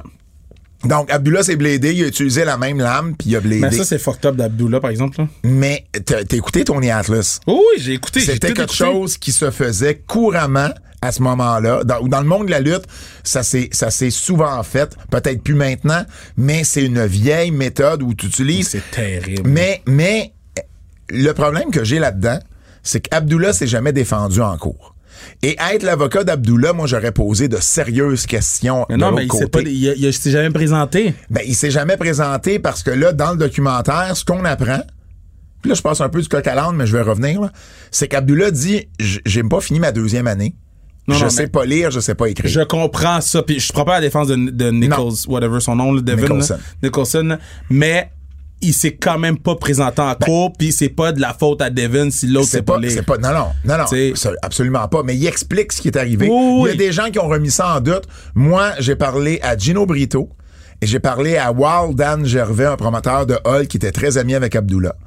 Et les deux me disent, ben maintenant tu me parles de ça. Je l'ai jamais vu écrire autre chose que son nom. Et il y avait toujours un gérant avec lui, Dan m'a dit ça, il y avait toujours un gérant avec lui ou un handler ou quelqu'un pour lire puis signer ses contrats. Ou écrire le- le- les trucs. Fait, que- fait que, euh, personne, euh, Abdullah l'a jamais dit à personne, mais en même temps, Jacques Demers l'avait jamais dit à personne c'est non ça, plus. c'est ça. C'est pas quelque chose nécessairement que. Puis tu sais, quelqu'un il dit, euh, je pense que c'est Mick Foley qui dit, ben oui, mais j'ai déjà vu commander au restaurant. Là, non, non. Il y en a plein d'histoires ben de oui, ben personnes ben oui. qui ne savent pas lire et écrire, qui se trouvaient des trucs, surtout avec un menu avec des photos, mettons. Ben tu sais. oui. Euh, donc, ça, c'est autre chose. Euh, par contre, ce que ça a fait, c'est qu'il n'y a jamais eu de défense, Abdullah. Et moi, euh, euh, je comprends, à un moment donné, ils ont montré quelque chose à l'écran euh, qui disait fallait quand même que Devin démontre son Ouais. cas pour gagner. Mais il y a une différence entre démontrer son cas et affronter un avocat de la défense qui va te questionner sur ton cas. Et moi, ça, c'est une des choses. Parce que là-dedans, là, moi, les questions de Jay, là, c'est, c'était-tu la première fois que pourquoi, pourquoi il t'a blédé? Ben, moi, ce que j'ai toujours entendu, c'est que Devin ne voulait pas se bléder lui-même. Ouais, mais ça qu'ils ils disent dans le documentaire, il avait peur de se blader. Ben, donc, s'il voulait pas se bléder, à partir du moment où c'est Devin qui lui demande à Abdullah de le bléder, ça vient, est-ce que ça vient changer quelque chose? Est-ce qu'après ça, c'était la première fois que les, qu'Abdullah le blédait, lui, Devin? Et, et à partir du moment où c'est pas la première Est-ce qu'il y fois, a d'autres gens qui le bladaient? est-ce qu'il y a d'autres gens qui le blédaient? Parce que toi, ce que tu veux faire comme avocat de la défense, puis on dirait, je parle comme j'avais fait mon barreau, là, mais tu, tu, tu veux mettre un doute dans la tête, soit du jury ou soit dans la tête du juge. Et là, ben, euh, parce que c'est un doute raisonnable que ça prend, là. C'est un doute raisonnable. Et à partir du moment c'est pas la première fois, quand Abdullah, il dit, ben, qui qui vous dit, c'est pas lui qui va donner l'hépatite C. Ben, ça se peut, mais il n'y en avait pas, il était pas représenté à la cour. Tu vas me dire, ben, too bad. Effectivement. Non, c'est pas tout bad, c'est juste. c'est- c'est- Mais, mais je trouve que ça vient, puis, puis je trouve qu'on n'a pas du tout, du tout amené ces arguments-là, à part Tony Atlas, là, qui a été un peu, un, un peu dans, ce- dans, dans ce sens-là. Puis euh, euh, il y aura jamais d'argent parce que, Devin, parce qu'il y en a pas d'argent à lui. Ça- Moi, j'ai trouvé ça poche quand à la fin, il dit hey, qu'il commence à payer quand la madame est comme Regarde, ça c'est son plancher, ça c'est Ouais. son plafond, ça c'est. Abdul- Abdullah, sa femme l'a lavé. C'est pas trompant, sa femme l'a lavé. Il y en a pas d'argent, Abdullah the Butcher. Mais tu vois, ça, il aurait dû en parler dans le documentaire. Il y en a Parce juste on pas. Parce qu'on comprend pas pourquoi il est passé d'être over riche à plus d'argent. Mais il a jamais été over riche. Il non, mais on dit qu'il faisait énormément Ben, d'argent. Il a fait énormément d'argent, mais Abdullah en dépensait énormément. Oui, je sais, aussi. mais ils n'ont pas expliqué dans le documentaire Ben ça. non, je pourquoi, sais. pourquoi il n'a pas d'argent? Ben non, je le sais, probablement parce qu'il le savait pas, puis Abdullah peut-être l'aura pas dit. Mais si tu fais Et- tes recherches, c'est sûr que les gens ils se parlent. Là. C'est Ben, ce qui- c'est ce qu'ils voulaient pas mi- ouvrir cette parenthèse-là Mini- dans le document. Minimalement, ils m'ont jamais même interviewé hors caméra, tu Ben, c'est comprends? ça. Um, L'autre chose, c'est qu'à la fin, puis Devin, là, je vous ai tout raconté ça, là. Puis la pire des choses, c'est en dernier, là, Ben c'est oui. récemment, avec l'arbitre au Texas. Man, je comprends même pas que quelqu'un pourrait rebooker Ben ce gars-là après qu'est-ce qui est Ben arrivé. Puis on on avait parlé sur le podcast. Ouais, puis ils ont même pas parlé de ces euh, de ces euh, épisodes de, de euh, il a battu une de ses conjointes là, Devin Nicholson. Là. Ils ont même pas parlé de ça là, en plus. Mm. Puis je comprends que ça veut pas nécessairement dire parce que c'est une mauvaise personne que son histoire est pas vraie. Mais mais tout ça, je trouve, vient jouer sur sa crédibilité. Puis il- il- la- la- la- écoute, c'est la troisième version différente que j'entends de Devin sur l'affaire du Texas. Au début, il avait dit quelque chose comme ah, j'avais un masque, je voyais pas trop ce que je faisais, fait que je le sentais pas, que je le frappais. Après ça, il a dit oh non, c'est c'est l'arbitre qui m'avait demandé de, de, de lui faire ça. Puis là, au documentaire, ce qu'il dit, c'est oh ben c'était une mauvaise communication. Va chier, man, c'est une mauvaise communication. Le gars, il, il tu l'as vu Ben le oui, dessus c'est de sa dégueulasse, tête, c'est dégueulasse. C'est pas, c'est pas une mauvaise communication là. C'est- C'est c'est un assaut. Hey. Je comprends même pas que ce monsieur-là a pas fait de la prison après ça. Puis, puis quand il dit là, je pense que le, la- le point qui me fait le plus capoter, c'est quand il dit j'ai retiré Abdullah de Butcher, je l'ai mis à la retraite. Get the fuck out. L'âge a, a mis Abdullah de Butcher à la retraite. Il avait 68 ans, man. T'es pas pour lutter jusqu'à 80. Il avait plus la santé, il avait plus l'âge pour le faire. T'as rien, t'as, t'as- t'as fait fuck out, toi. Ah man, honnêtement, c'est une des personnes que je déteste. J'en déteste pas beaucoup de monde dans la lutte. Sérieusement. C'est sur les, les doigts, les doigts d'une main. Lui, il fait partie de ça à cause de tout ça. Puis, à un moment donné, euh, Dark Side of the Ring, combien de fois vous allez nous montrer une blade?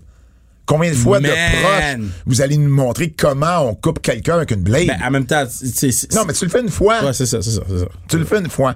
Euh, tu sais, euh, pour vrai, là, peut-être un des.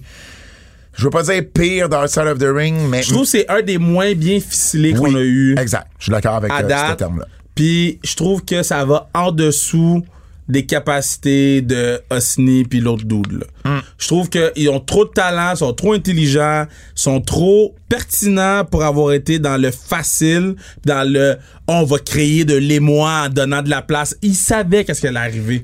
Ils savaient qu'est-ce qui allait De- arriver. Devin, il y a une chaîne YouTube, là, en plus, là, où ce que, couramment, là, il parlait en mal de Kevin Owens, de Sami Zayn, euh, constamment, pour aucune raison, là.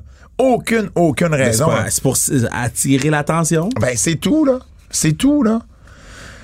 Bref, voilà. Tu sais, mettons, euh, non- nonobstant, c'est qui les gens qui étaient dans le documentaire, je trouve que c'était très paresseux comme Ouais. ficelage du documentaire. Tu sais, Dark Side of the Ring sont reconnus pour leur euh, tu sais, reenactment, là. Ouais. Sais, même les reenactments étaient boboches, là. C'était même pas genre de- du level que c'est d'habitude. Ben, Drew Onyx fait un bon Abdullah de Butcher parce qu'il a, il a joué Son of Abdullah sur le circuit indépendant. Mais il a pas été là souvent, là. Tu sais, on a vu beaucoup d'images d'archives, beaucoup. Ouais. Ça, c'est nice, on adore les images d'archives. Mais la, la beauté de Dark Side of the Ring, c'est de voir comment qu'ils vont Recréer des recréer scènes. une scène, tu sais. Non, t'as raison.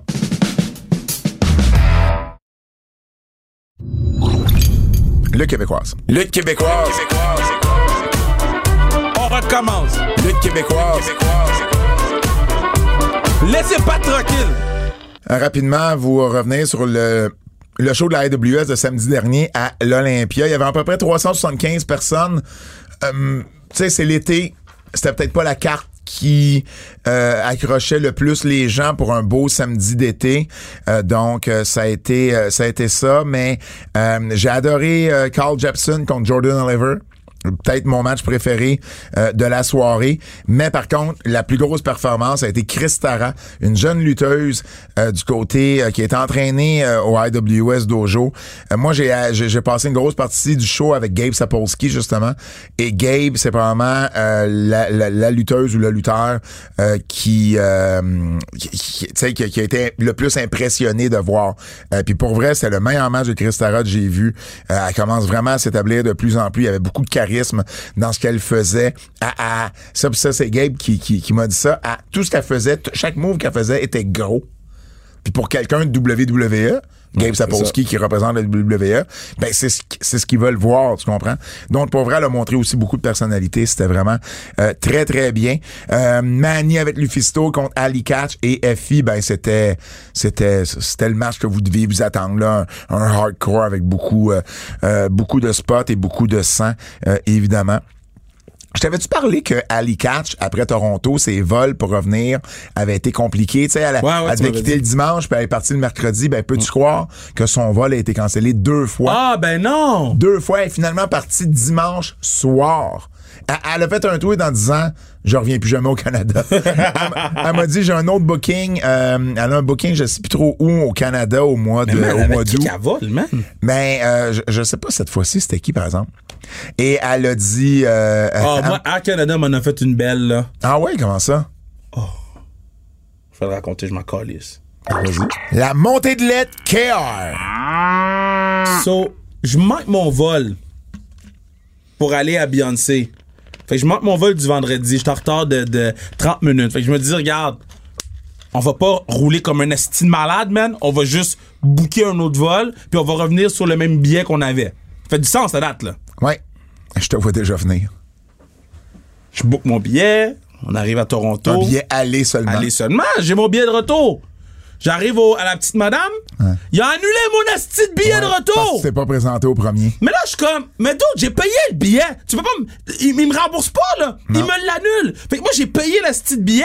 Puis là, après ça, eux, ils m'annulent mon billet. Moi, je vais voir la madame. Je dis, explique-moi le sens que ça fait. J'ai payé une place dans l'avion. J'ai payé. J'ai payé. J'ai payé, esti. J'ai payé. T'as pris mon argent pour me réserver une place. Que je sois là ou que je sois pas là, j'ai payé. Que mon cul soit assis ou non, j'ai payé. La madame elle me dit, je peux rien faire. Je suis comme, esti, je comprends pas. Mais moi, faut que je revienne. J'ai le tournoi de golf euh, euh, PGA, whatever. Là. Fait que faut que je revienne absolument lundi. J'ai pas le chou- j'ai- pas le temps de niaiser, là. Elle dit, mais tout ce que je peux faire, c'est que t'achètes un autre billet. Là, je suis comme, fait que tu veux que j'achète un deuxième billet pour la même place que j'avais déjà? Hey, j'étais en tabarnak, man. Jean-Galère, la madame Catherine est partie loin. Elle est partie loin. Là, là, là, elle, là, elle comprenait que là, j'étais, comme, comment je parle en ce moment? Je parlais, j'étais comme tabarnak, man. Là, elle a dit, je vais appeler le service à la clientèle. 45 minutes au téléphone. Fuck you, Esti! Fuck you! J'ai. Mais, mais é- écoute, euh, oui. Puis attends, pour me faire rembourser, deux heures et demie. Tu t'es fait rembourser? Ben oui, je me suis fait. Ben là, non, là, ils ont, ils ont compris. Parce que j'ai dit, j'allais faire un, un- un message sur mes réseaux sociaux. là, ils ont compris. Mais, mais tu vois, l'autre affaire qui est un peu particulier, c'est admettons que tu prends un vol aller seulement Ouais. et que tu prends un vol séparé retour. Parce que des fois, c'est moins cher booker Ouais. séparément. Mais que pour une raison ou une autre, ton vol aller est cancellé. Ouais. Ils te remboursent pas ton vol retour. Parce que c'est pas un vol aller-retour que t'as pris. T'as pris un aller à part, puis t'as pris un retour à part. Mais hostie, si vous me cancellez l'aller puis j'y vais pas, je reviendrai pas. Mais ils te remboursent pas le retour. Ouais. Comment, comment, comment... En même temps, si tu bookes deux fois différent, c'est compliqué pour eux de le savoir, là. Non, non, non, mais non, oui, mais, mais ils savent que l'aller a été annulé. Mettons tes appels, là. Tu dis, OK, Ouais, mon si, aller... si tes appels, tu l'expliques qu'il devrait te rembourser. Mon aller a été cancellé. Ah, mais pas de problème, monsieur, on va vous le rembourser. Ouais. Parfait, mais là, j'y vais plus. Est-ce que je peux me faire rembourser le retour? Ah, ben non, monsieur, c'est deux vols séparés. Mais c'est deux vols séparés, mais asti, j'y vais plus. Hey man, j'étais tellement fâché, Pat, là. Puis après ça, je suis arrivé ici, tout le monde de golf est à Bromont. Ah, je vais talk mon shit, je m'en fous, man. J'ai texté la madame, j'ai dit, yo, il pleut. Est-ce qu'on joue? J'étais à, à Montréal, je viens d'atterrir de Toronto. Moi, c'est comme, c'est quand même une bonne ride, Bromont, là. Ouais. Est-ce qu'on joue? Elle dit, ben oui, on joue, il pleut pas. Moi, je check la carte météorologique, je suis comme, yo, je suis pas Colette, but fuck I know, là. Shit! Je je- je suis pas Colette, mais tabarnak! Je, je, je, je- vois, là. Je vois! Fuck. Puis finalement, Il a annulé. J'étais à Bromont. God damn! Hey, euh, le show a duré 2, 2h10 parce qu'on était sur Fight TV pour la première fois. Donc, fallait qu'il garde, fallait qu'il garde le temps plus serré. Et ça, c'est un gros plus. Un show de 4 heures, c'est long. 2h10 un samedi soir, c'est parfait. Gardez ça, s'il vous plaît.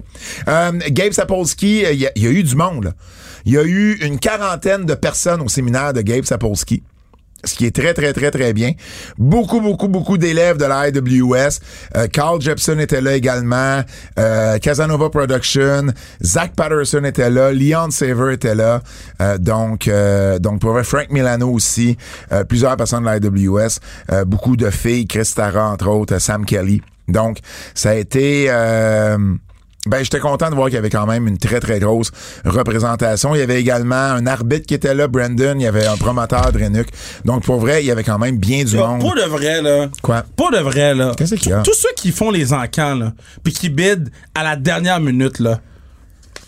j- Allez chier. Ben oui, mais c'est J'ai bid sur un chalet de Willie O'Reilly. Willie O'Ree, le, le- le premier, Oui! euh, premier black avec Chris, les ça fait, Bruins. fait 4 jours j'ai bid. Ben oui, non, mais c'est- c'est- quatre jours, ça compte plus. C'est dans les quatre dernières secondes. Mais le gars, il a bid, le gars, il a bid. Je te parlais, je vais me monter de là, je l'ai manqué. Mais là, je suis un peu déçu. T'es le roi de faire quatre choses en même temps. Mais non, mais là, je suis parce que je. Ah! Puis là, j'ai gagné même un magazine du Canadien, je niaisais. Puis là, je l'ai. Ben c'est sûr. Personne, tout le monde s'en crise. Ben oui, du Canadien. 13 piastres. Au moins, pas 13 000. Yo, le chalet est sorti à 260. En plus, pas cher. Mais non! Oh! Envoie un message en privé, puis avais 300. À qui? Au gars qui l'a gagné. Non, non, si j'ai écrit en privé, je vais l'envoyer chier. Mais non, mais il a juste fait sa job, lui. Mais non, mais non! Je trouve ça r- rat! Ah, ben moi, je, je suis Mais- rare. Euh, Fred, Fred, C'est les Fred. règlements, tu peux. Toi, t'es d'accord avec ça, Fred? Il a snipé. Wow! Je suis saisi. Hey, avant d'aller là, euh, le Mexique. Pas le Japon? Euh, Le Mexique. oh, man. C'est... C'est clair qu'il y a des gens qui vont dire OK, je vais prendre une petite pause des antipodes. Je vais y revenir non, non, tantôt. C'est clair que quelqu'un dormait. Puis il a fait Ah, ah, que chez nous. Il faut que je me lève, il est 7 heures. OK, hey, le Mexique, avant tu parles du Japon, évidemment, et du G1. El Io del Vikingo contre Kenny Omega à Triple A, On parle classique, Triple là. Mania. L'as-tu regardé le match? Non, non, j'ai pas pu. Ah. euh, non, non, regarde, regarde, regarde. regarde. C'était, c'était en fait un gros, gros, gros combat. Regarde-moi, demande-moi pas si j'ai écouté. Ça a commencé lentement, ça a fini spectaculaire, mais pour vrai, c'est même pas dans la même ligue qu'Omega et Osprey à Ben Forbidden Door. non, non, non, non, Euh, c'est pas la même émotion du tout, du tout, du Ben, c'est tout. pas une question d'émotion, c'est que j'ai pas vu le match, là, mais. Mais non, mais c'est pas, elle- c'était pas la même émotion, Je te le confirme. Non, mais attends, mais qu'est-ce que je veux dire, c'est El Hilo de Vikingo, là. C'est pas Will Ospreay. C'est quoi son personnage? Flip, flop, flop? Mais- mais- du soleil? mais- oui, mais c'est correct. C'est spectaculaire, puis ça a un attrait. Puis ça fait des matchs spectaculaires. Mais ce match-là était pas dans la même ligue qu'Omega et Osprey, mais c'était un excellent match pour ceux qui aiment justement ce genre de, euh, de combat-là. Mais ça a commencé un petit peu plus lentement que je m'attendais, pour vous dire bien franchement. Don Callis a été attaqué après le match. Il y a eu une conférence de presse. Et là, il y a un ancien gars de sécurité de AAA qui était là. Et à un moment donné, il a voulu, il est venu voir ses amis. Puis Don Callis fait ses affaires, il s'enflamme et lui, il le prend par la, genre il fait un collier arrière. un- Ben, c'était un, agent de sécurité qui ne travaillait pas. C'est un ancien Ou un ancien un agent. ancien agent de sécurité qui ne travaillait pas, qui a amené Callis avec un genre de rear naked choke à terre. Euh, Callis est comme blessé à la cheville.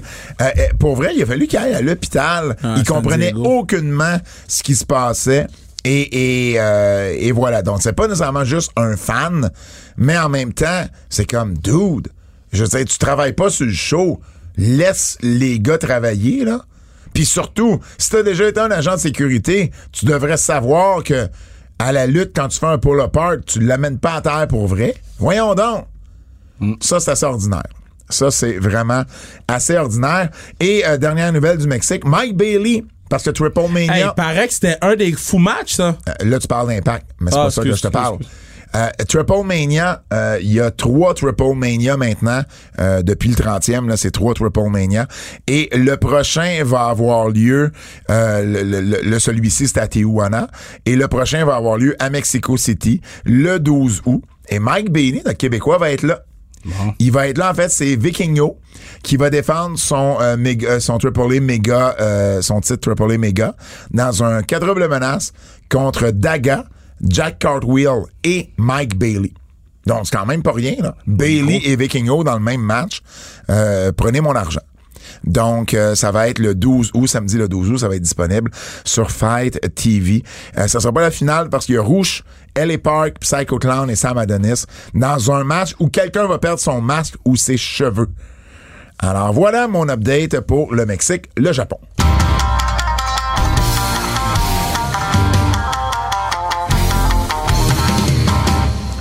Kev, le G1 est commencé, la semaine de la classique. Yo. T'as-tu eu le temps de la regarder un peu? Ben oui, ben oui, ben oui. Qu'est-ce que t'as regardé? T'as G1 Climax. Je prends des notes, moi. OK, so, G1 Climax, jour 1, 15 juillet, El Fantasmo contre Yoshi, Yoshihashi. Euh, un bon match, c'est euh, des bons lutteurs. L'évolution de Yoshihashi est spectaculaire depuis les derniers G1. C'est la première fois que Yoshihashi gagnait son premier match au premier soir du G1 en 7 ans. C'était un bon petit match pour commencer. 3 sur 5. Chase Owen contre Gabe Kidd, c'était pas vraiment un match parce que Gabe Kidd a attaqué Chase Owen. Deux partenaires du Bullet Club. Euh, J'ai mis 2 sur 5 pour le match parce que, euh, comme je vous dis, il n'y a, pas vraiment eu de match en tant que tel. Mais yo, Gabe Kidd, c'est un bad mother effort. C'est rare euh, euh, qu'on voit ça à la New Japan. Quelqu'un qui attaque de la façon qui a été attaqué. Puis, euh, yo, les gars sont battus partout dans l'arena. J'ai adoré euh, le kick-out de Owen sur le brainbuster de Gabe Kidd. Puis, quick pack package par driver, 1, 2, 3, Trace Owen. Trace Owen, clairement, on tourne en babyface. J'ai hâte de voir qu'est-ce qui va se passer avec le Bullet Club. Garde tes notes en d'ailleurs de tes matchs parce que tu le sais, je vais les comparer avec les Ouais. notes de Meltzer à partir de la semaine prochaine. Ouais, mais là, euh, quand je vais avoir le temps, je vais faire mon document Excel. Ouais, ouais, Euh, Kenta face à Tangaloa. Euh, Tangaloa, c'est la première fois depuis plus d'un an qu'il luttait à New Japan Pro Wrestling. Euh, il avait l'air de, de, de, de, de stresser un peu au début. Il était blessé au genou. Kenta, moi, moi, je prends mes notes pendant que je regarde le match, right? Fait que j'ai regardé Kenta, j'ai dit, c'est son G1. Il a pris un pin. 2 sur 5 le match. euh, j'ai écrit dans le fond, non. Euh, grosse victoire de, Tam- Tangaloa pour commencer. Euh, mais c'est là, mais sans plus. Shooter Yumino face à Ren Narita. Deux des trois mousquetaires. J'ai écrit, ayo, je suis hype. Let's fucking go. Let's go! Ça, c'est qu'est-ce que j'ai écrit. Incroyable comme match, incroyable. La foule était split entre les deux, vraiment. Euh, tellement efficace dans le ring, Ren Narita. Il n'y a aucun pas qui est perdu. Euh, encore une fois, quel match sérieux. Je suis vraiment content, I guess. Euh, se battre... Euh, le futur de New Japan Pro Wrestling est safe avec ces deux-là. T'es le seul qui est pas capable de relire des notes écrites à l'ordinateur. Je fais ce que je veux. Euh, ils, ils veulent se battre l'un l'autre avec leur fi- Ah, ils voulaient se battre l'un l'autre avec leur finish de Young Lion. Ah. J'ai trouvé ça vraiment, vraiment nice. Euh, après ça, ben yo, la dernière, le, le dernier deux minutes était incroyable. là. Ça a été au time limit, donc un, un match nul. J'ai mis 5 sur 5, mon premier 5 sur 5. Wow, wow, wow, wow, wow. Draw, wow. Euh, Great Okan contre Okada. L'entrée de Great Okan fait pas de sens, guys. Je comprends pas. Allez sur YouTube. Regarde, tapez Great Okan Entrance, vous allez vomir à terre. Euh, c'est la pire entrée de l'histoire de la lutte professionnelle. J'ai décidé, c'est terminé. Great Okan, ton entrée est shit. C'est digne de, de, de Goon. Tu te rappelles de Dogoon? Euh, oui, le joueur de hockey. C'était c'était sans couleur, sans saveur? Même chose Okan. Bon. Euh, Okada a pas fait son entrée habituelle. Okada était triste. Il était comme Balloon Okada sans le ballon. J'ai dit, oh, Okada est affecté par la défaite, puis il luttait en entre parenthèses j'ai aimé, on voit, il y a peut-être une transformation de personnage. Okada a gagné le match, naturellement, mais c'était très underwhelming. J'ai mis 3 sur 5. Yota Tsuji face à. Puis là, tu sais, avant, c'était 5 matchs par carte. Là, c'est rendu genre 84. Euh, Yota Tsuji qui a battu Kaito Kayomira. A mis 3 sur 5, mais j'aurais pu mettre 4 sur 5 pour de vrai. Je vais mettre 4 sur 5. C'était vraiment un bon match, puis je, je, je vais mettre 4 sur 5. Euh, deux lutteurs extrêmement charismatiques. Euh, Kato Kayomira, il vient de Pro Wrestling Noah. Donc, euh, j'ai hâte de voir comment ils vont le booker. Puis tout le monde a juste hâte de voir le match contre Okada. Est-ce que Okada va le bully comme il avait été bully? Euh, Yota Tsuji a remporté le match. Match. Et euh, après ça, Tai Chi contre Will Ospreay, j'ai mis 4 sur 5. Tai Chi était chez eux. Tai Chi a battu Will Ospreay. Qui miracle, je comprends même pas comment. Comme quand c'est arrivé, j'ai refresh pour être sûr que j'ai vu la bonne chose. Tai Chi a battu Will Ospreay dans le premier match du G1. Donc euh, le G1 est vraiment ouvert à tous là. Donc euh, j'ai hâte de voir. Et puis Ukuleo contre Sonada pour de vrai, ça devait être un des pires main events de G1 que j'ai vu, le 3 sur 5. Ukuleo est pas prêt pour être dans un main event, puis Sonada est flat flat flat. Euh, D2 je viens, de, jo- journée 2. je viens de le finir. Je l'ai- je l'ai fait pendant qu'on écoutait la lutte. Là. Je Oui. l'ai- je fini pendant que tu parlais de Devon Nicholson. Euh, donc, Tomero Ishii face à David Finlay, j'ai mis 4 sur 5. Un fucking bijou, man. Le nouveau Bullet Club, il est nice. Bullet Club War Dog, j'adore tout. Euh, j'a- J'aime l'évolution, la tune d'entrée, euh, le look. Euh, c'est un très bon match. Puis Ishii, vous savez, à chaque fois que je parle de Ishii dans le G1, c'est minimum 4 sur 5 à chaque fois, il a pas déçu. Toru, Ra- To- Toru Yano face à Goto, j'ai mis 3 sur 5. Extrêmement créatif et Toru Yano rendu avec une mascotte. Là. Donc, euh, c'est, mais c'est un Toru Yano match. Là, fait que j'ai mis 3 sur 5 comme pour la créativité qui entourait. Enare face à Mickey Nichols. Euh, c'est Goto qui a gagné le match, by the way. Euh, Nichols a gagné le match. Nouvelle chanson, nouvelle musique, nouveau look pour Enare. Rendu avec un tatou dans le visage. Euh, vraiment, vraiment Puis je pensais qu'elle allait lui donner la victoire parce que bon, c'est un nouveau tout. Mais j'ai hâte de voir qu'est-ce qui va se passer avec lui parce qu'il il, il lutte comme un monstre. Même s'il est pas énorme, il lutte comme un monstre. Puis Mikey Nichols est made. Le gars saignait. Le gars euh, euh, euh, était le ultimate underdog puis il a réussi à passer par-dessus. Shane Ace face à Alex Coughlin. Alex Coughlin, c'est un bad motherfucker, man. J'aime comment il lance sa ceinture, qu'il a fait tourner en rond dans ses mains. Shane était impressionnant. Euh, à part le suicide dive qui a manqué, là. Mais j'aime beaucoup Coughlin, euh, qui, qui, mm, qui est très violent dans le ring. Puis, euh, j'ai trouvé que c'était un très bon match. Encore une fois, un match surprenant. Je, je, m'attends pas à grand chose de Shane Ace, mais contre Coughlin, je trouve que ça a bien fité. Shingo Takagi contre Eddie Kingston. Je vais juste changer ma note parce que c'est 5 sur 5 que je vais mettre à ce match-là. Euh, c'était strong style du début à la fin. Euh, Sh- Shingo Takagi essayait d'être le bully sur Eddie. Eddie réussit toujours à, à, à, à, se sortir de ça, à pas se laisser imposer. Donc, Eddie qui remporte son premier match de G1, j'étais content. Pour ça, Tanahashi contre Zack Sabre Jr.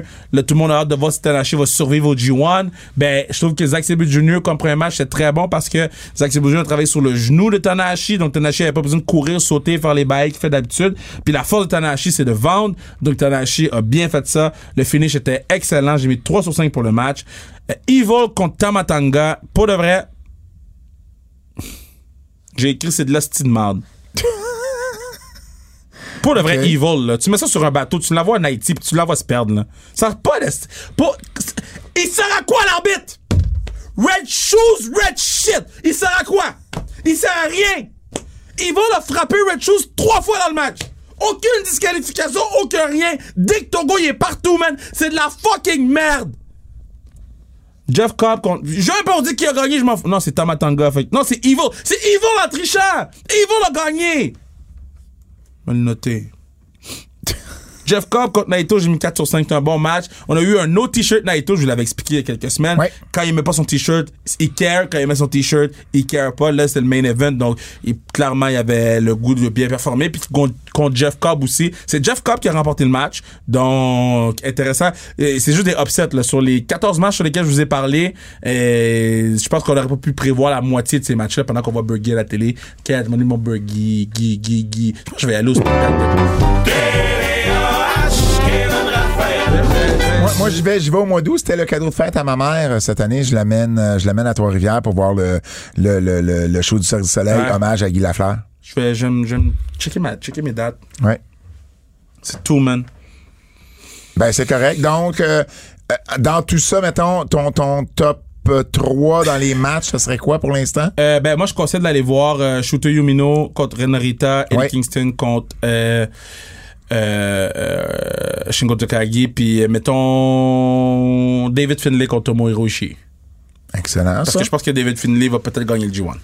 Ben, merci beaucoup, Kev, pour... euh, tu vas nous suivre ça pendant... Tout le long, man. C'est quoi, deux, trois semaines? C'est- C'est 19 jours. 19 jours, Jay. Kev est sur une mission comme à chaque année, euh, les coups de cœur. OK, le coup de cœur de tous les coups de cœur, je vais commencer avec ça. T'as-tu vu FTR? contre Juice Robinson et Jay White? Classique. 58 minutes à Collision. Si vous avez un match à Collision, puis je comprends vraiment pas ce que t'as de misère avec l'application de TSN. Moi, ça marche pas. Honnêtement, moi là, j'ai Sais-tu comment j'écoute Collision? moi, moi, je plug, attends, moi, je plug mon laptop sur ma télé parce que j'aime ça l'écouter sur un gros écran. Je plug mon laptop sur ma télé. Je prends ma, ma, ma souris, là. Je m'en vais sur le site de TSN, Wrestling. Il y a AEW Collision Calgary. J'ai cliqué là-dessus puis ça partit. Ben, moi, ça marche pas. C'est peut-être juste moi, là. J'ai même pas. annulé mon abonnement, je l'ai réessayé, puis ça m'a fait la même chose. Je sais pas. Mais j'écoute euh, Collision sur le New Japan. Ah, ben oui. Ben C'est juste en japonais, mais. Eh, OK, euh, ça a été pour vrai là, un match par équipe, un classique. Un, des meilleurs matchs par équipe que j'ai vu. Euh, Il y a une séquence de souplesse à un moment donné, là, une souplesse du troisième, un splash de l'autre. Le gars au sol a mis les genoux. Ouais. Et là, finalement, c'est son partner qui a fait un frog splash, mais il fallait qu'il mette l'homme légal dessus. Ça a fait un compte de deux. Ça, tout ça avait du sens. Écoute, à un moment donné, là, vers la- il restait peut-être 7-8 minutes au match. Les quatre, là, ils étaient complètement morts. Ils se relèvent, ils vendent en se relevant, ils font juste un face-à-face, ils ont eu une ovation. Non, mais. Ils ont c'était- une innovation. Oui, mais parce que les gens savaient qu'ils voyaient quelque chose Ouais. d'historique. C'était un 2 de 3, là, c'est ce qui a aidé. Puis aussi, FTR est en train de se solidifier comme une des meilleures équipes de tous les temps. Ah, ben, c'est exact- c'est c'est à exactement ce que je me suis dit comme À commentaire. chaque équipe qu'ils affrontent, ils élèvent l'équipe. Ils ont Ouais. élevé les Briscoes. Parce que les Briscoes étaient à un niveau Mais pas. Je trouve qu'ils ont, élevé les Briscoes à, un à l'autre niveau. Je trouve qu'ils ont élevé euh, Gargano et puis. Mais je sais pas si c'est élevé plus que quand ils affrontent des bonnes équipes comme ça ou des bons lutteurs, ils vont te sortir un match incroyable. Mais c'est pas comme si les Briscoes étaient vraiment d'avoir des bons matchs pas ça je dis. de leur côté. C'est juste un autre niveau. C'est un autre niveau. Quand, quand euh, ils- FTR sont capables d'aller chercher le meilleur de leurs adversaires dans la mesure où les adversaires sont déjà tu sais sur une sur une grosse sur une grosse note là. Ça a été DIY ça a été mais en même temps tu sais Jay White et Juice Robinson c'est euh, tu sais Jay White c'est un de tes préférés là. C'est deux gros workers. Euh, mais pour vrai oui t'as raison FTR faut commencer à la regarder comme une des meilleures équipes euh, parce que il livre, il livre et il livre. Écoute, le finish, été une soumission. Puis moi, je dis toujours qu'un pin va aller chercher un plus gros pop à la fin qu'une soumission. Mais là, la soumission a eu une grosse réaction. Puis pour moi, ça veut juste démontrer à quel point le match était bien bâti, bien monté. Tout était là. 58 minutes pour la télé, c'est long. C'est long. Et 58 pourtant, minutes pour Collision, c'est long. et pourtant, euh, ça a été un match incroyable. Si vous avez un match là à regarder cette semaine dans une compagnie de lutte américaine, c'est ce match-là. C'était incroyable. Euh, J'ai aimé la semaine dernière euh, Jericho et Commander à euh, Dynamite. Euh, J'ai surtout aimé l'interaction de Jericho puis Don Callis quand ils ont regardé le footage avec Bad News Ouais, Allen, Bad. News Brown. Puis ça avait comme Ça avait l'air vrai, là. ben oui, puis ça avait l'air à faire réfléchir Jericho dans l'histoire. Fait que pour vrai, c'était euh, parfait. La bromance d'Adam Cole et d'MJF, là. C'est parfait. Ah, c'est parfait. T'as-tu remarqué les quatre filles qu'il y avait dans le segment? Tu sais, il rencontre Ouais. quatre filles au bar. C'était quatre lutteuses de Toronto. C'était Tyler Rising, Casey Spinelli, Alexia Nicole, l'ancienne championne de Femme Fatale, puis Celestia Sparks. Ça m'a juste fait rire. Je dis, ouais, on dit qu'ils font là, eux autres? Euh, D'ailleurs, euh, je regardais vite vite les résultats de, de, de ce soir. Hey, j'ai pas eu une carte. Alexis Lafrenière. Signée. Ah, cool. Une de 100. Moi, je veux quand même savoir qu'est-ce qui t'a fait penser à Alexis Lafrenière dans la bromance d'Adam Cole, MGF et les quatre filles de Toronto? Je sais pas. Absolument rien. Euh, j'ai, lu vite vite, puis euh, je pense que tu vas aimer le Dynamite de ce soir. Non, c'est pour moi pas. Je m'en vais là, là, j'ai absolument comme. rien dit. Je t'ai juste dit, tu vas aimer euh, Cole et MGF. Ils font encore de la magie ensemble. Il paraît que c'est un bon segment. Euh, euh, je fais juste une parenthèse, là, parce que là, je pense à AEW. Moi, au moins, il y a un lien. Euh, Brian Danielson, ça a- a- s'est annoncé qu'il y a deux semaines, on en parlait tantôt, il s'est fait opérer à un bras. Finalement, il avait le bras cassé. Ils ont mis une tige de métal puis neuf vis dans le bras. Hmm, pas bon signe, ça. Fait que combien de temps, on ne sait pas. Mais voici la situation plus précise. C'est arrivé durant le match avec Okada en plus. Mm. Euh, Jey Uso, es-tu over? Ben yo, Jay Uso, la promo qu'il a cut Ah! était malade. Quand il a fait un super kick à Paul Heyman, là, j'ai pop. J'ai vraiment réagi. Quand il a fait Oh, un? Un super kick à Paul Heyman. Oui, oui, oui, mais moi, ce que j'aime, c'est il a commencé sa promo, puis les gens, ils ont Watt, puis il a joué avec les Watts. Ouais. Tu sais, Il a gardé sa même cadence de promo qu'il y Ouais. avait avec euh, euh, Jimmy. Puis après ça, quand il est rentré dans le sérieux, là, man, bad mother effer, là, tu sais. Donc, euh, non, man, vraiment, vraiment euh, adoré ce segment-là. Puis j'ai adoré, euh, what's his name? Euh, yeah! Lady Night. Ah, elle Ouais, c'est une petite promo, mais, tu sais, les gens étaient, au- les- étaient contents, tout le monde était content. Moi, j'ai aimé Finn Balor avec Seth Rollins. Yo, c'était bon, ça, man. C'était bon. intense, c'était complètement différent. Les gens pouvaient pas chanter. Non, puis Finn Balor, là, depuis, tu sais, je dis souvent, là, les gens du Judgment Day, là, s'améliorent dans ce clan-là, mais Finn Balor, Dans son A-game. dans son, ah, pour vrai, surtout au niveau de ses promos, ça a toujours été son point faible. Et là, il commence vraiment à s'améliorer à ce niveau-là. Euh, Ronda, parlant de micro, j'ai aimé la promo de Ronda Rousey. Ah, moi, j'ai haï sa promo. Ah, On comprenait rien. Elle parlait ben trop vite. Ah, c'est quoi ça? J'ai tout compris Moi, ce mais qu'elle elle disait. parlait ben trop vite, Pat, là. Elle parlait vite, elle utilisait, elle utilisait des gros mots, puis la- le, le- Ben, le moi, fond... j'ai tout compris. Elle disait Ben- que c'était la plus grande athlète de sport de combat de Mais tous je les dis temps. pas qu'on comprend pas. Toi, t'es juste une pâle copie. Euh, je vais, je vais encore te rendre service. Je Je vais dis te pas que à tu vas pas SummerSlam. comprendre. C'est pas ça que je dis. Je dis juste que elle parlait vraiment vite. Le, le fan de lutte moyen, là, il a pas compris qu'est-ce qu'elle qu'est-ce qu'elle voulait dire, Ah, qu'est-ce qu'elle disait, puis pas de backstory, vraiment rien. Fait que, De quoi tu parles? Pas de backstory? Non, mais qu'est-ce que je veux dire, c'est qu'elle lançait des trucs vraiment, vraiment vite, mais sans, il y avait rien qui était attaché tant que ça. Ben là. oui, la- l'attachement, c'est que Ronda Rousey lui doit tout dans ce monde-là. Je comprends. Mais toujours, pas- elle a toujours c'est voulu pas comme être la ça copie de Ronda. Rousey. Ben moi, c'est ça que j'ai compris. Je sais, mais c'est pas comme ça qu'elle l'a expliqué. Ben, pourquoi je l'ai compris? Parce que t'es un gars de lutte, puis tu, on t'écoute la lutte, à toutes les- tu connais Ronda Rousey dans le monde de la UFC. Mais elle l'a pas expliqué comme ça. Ben, moi, je trouve que je trouve que oui, là, mais bon. Euh, bref, euh, j'ai bien aimé sa promo, moi, de mon côté. Euh, quand Damien Priest, tu sais, dans l'angle avec euh, Kevin et Sammy Ouais. au début, quand il a levé la valise les mains, Kevin qui a dit euh, pas devant le micro. Il a dit quelque chose, il dit Pourquoi tu lèves ça? Il dit Tout le monde s'en fout, ça n'a pas rapport en ce moment. J'ai vraiment, vraiment ri. Puis quel match de KO puis Sammy Mais là, contre sont repris, hein? Dom puis Priest. Ils Oh, sont repris. ça, ça a été un solide match. Ça a vraiment, Il- vraiment les, été... les boys avaient un bateau Oh, sur oui, leurs épaules. oh, oui, il y avait pas de... Il y, il y avait pas de botch dans ce match-là. Pas de manque de, manque de co- communication. Non, absolument pas. Dernière chose de mon côté, euh, Collision, il y a quelqu'un qui m'a envoyé ça, un de nos auditeurs, euh, Christian Ouellette, qui m'a envoyé un, un article que j'ai lu. Euh, dans le fond, Warner Brothers Discovery, tu sais, on en parlait la semaine dernière, à quoi ils s'attendent pour Collision, pour les Ouais. ratings de Collision? Euh, ben dans le fond, ils s'attendent à quelque chose entre 550 et 600 000 et à peu près un point 21 dans le Kidemo. C'est ce qu'ils s'attendent. Et C'est là- eux qui ont dit ça?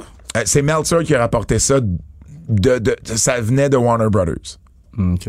Alors, euh, si on regarde, là, euh, à partir, tu sais, ils ont eu le 1er juillet, là, c'était la fin de semaine, pour eux autres, c'est la fin de semaine du 4, là, fait que c'était pas bon. Mais les deux dernières semaines, 580 579, Ils sont point contents. 21, point 20. T'es content? Fait ils seraient, à, à date, la moyenne, ils sont contents. Non, mais c'est ça, j'ai tout le temps. Vu qu'on C'était sait c'était dans pas. le Wrestler Observer Newsletter, mais je l'avais manqué. Puis il y a un auditeur qui me l'a envoyé, il dit Ah oui, vous parliez de ça. Puis voici. euh, C'est- pour ça qu'on que, ben, en tout cas, que chaque fois que je parle de ça, je dis, je sais pas c'est quoi qu'ils veulent. Ouais, J'ai ben, aucune idée. Ben, c'est ça qu'ils veulent. Fait que si c'est ça qu'ils ont en ce moment, ben, Ben, ils sont contents. ils sont contents. Exactement. Avertissement. Avertissement. Ce segment pourrait contenir des critiques négatives. OK. Euh, Nick Wayne. J'ai bien aimé son match avec Swerve Strickland. C'est une belle histoire, celle de Nick Wayne. Il y a 18 ans. Son père était un lutteur. Oui. Euh, bon, ça fait, ça fait longtemps tu sais, qu'on le voit venir. C'est un, un des meilleurs prospects dans le monde de la lutte. Mais son vidéo package qu'on fait, j'étais content qu'il fasse un vidéo package. Mais Colin, ils ont trouvé le moyen de jamais le nommer dans le vidéo package. Puis il, il, m'a- il- il disait de son père, ils ont jamais dit c'était qui son père, puis c'était un lutteur. C'est comme que- que- quelqu'un qui écoute le vidéo package dit OK, c'est cool, mais c'est qui ce gars-là? C'est vrai, t'as raison. si, si tu le nommes pas, il y a pas de super en bas, il y a rien. Ouais. Puis ça c'est de la post-prod là. Ouais. C'est comme c'est une, une bonne idée mais en même temps Mais, en fait, c'est pas de la post c'est de la paresse. Non, non, mais ce que je veux dire, c'est c'est en Oui, c'est- post-prod. oui, t'arranges ça après, mais ben c'est de la paresse. C'était comme, voyons. Hum, OK. euh, tu sais, Bailey, là, l'angle avec, euh, avec la valise, Ouais. c'était pas euh, Bailey. Attends une minute. Euh, c'est c'est Io, euh, c'est c'est ça. C'est Bailey qui a la valise. C'est Io Sky qui est sur le troisième câble. Et là, l'arbitre, c'est Jessica, là, l'arbitre. Elle veut pas prendre la valise des mains de Bailey. Y a-tu, a-tu moi qui ai oublié qu'il y avait une règle que c'est le lutteur ou la lutteuse qui a gagné la valise qui doit donner la valise? Oui. Ah, c'est ça la règle? Ben, il n'y a pas de règle, il n'y a jamais eu de règle, mais c'est tout le temps ça que ça a été fait? Parce que ce que j'ai pas compris, c'est Mais y a Io, pas de règle, Io est sur le troisième.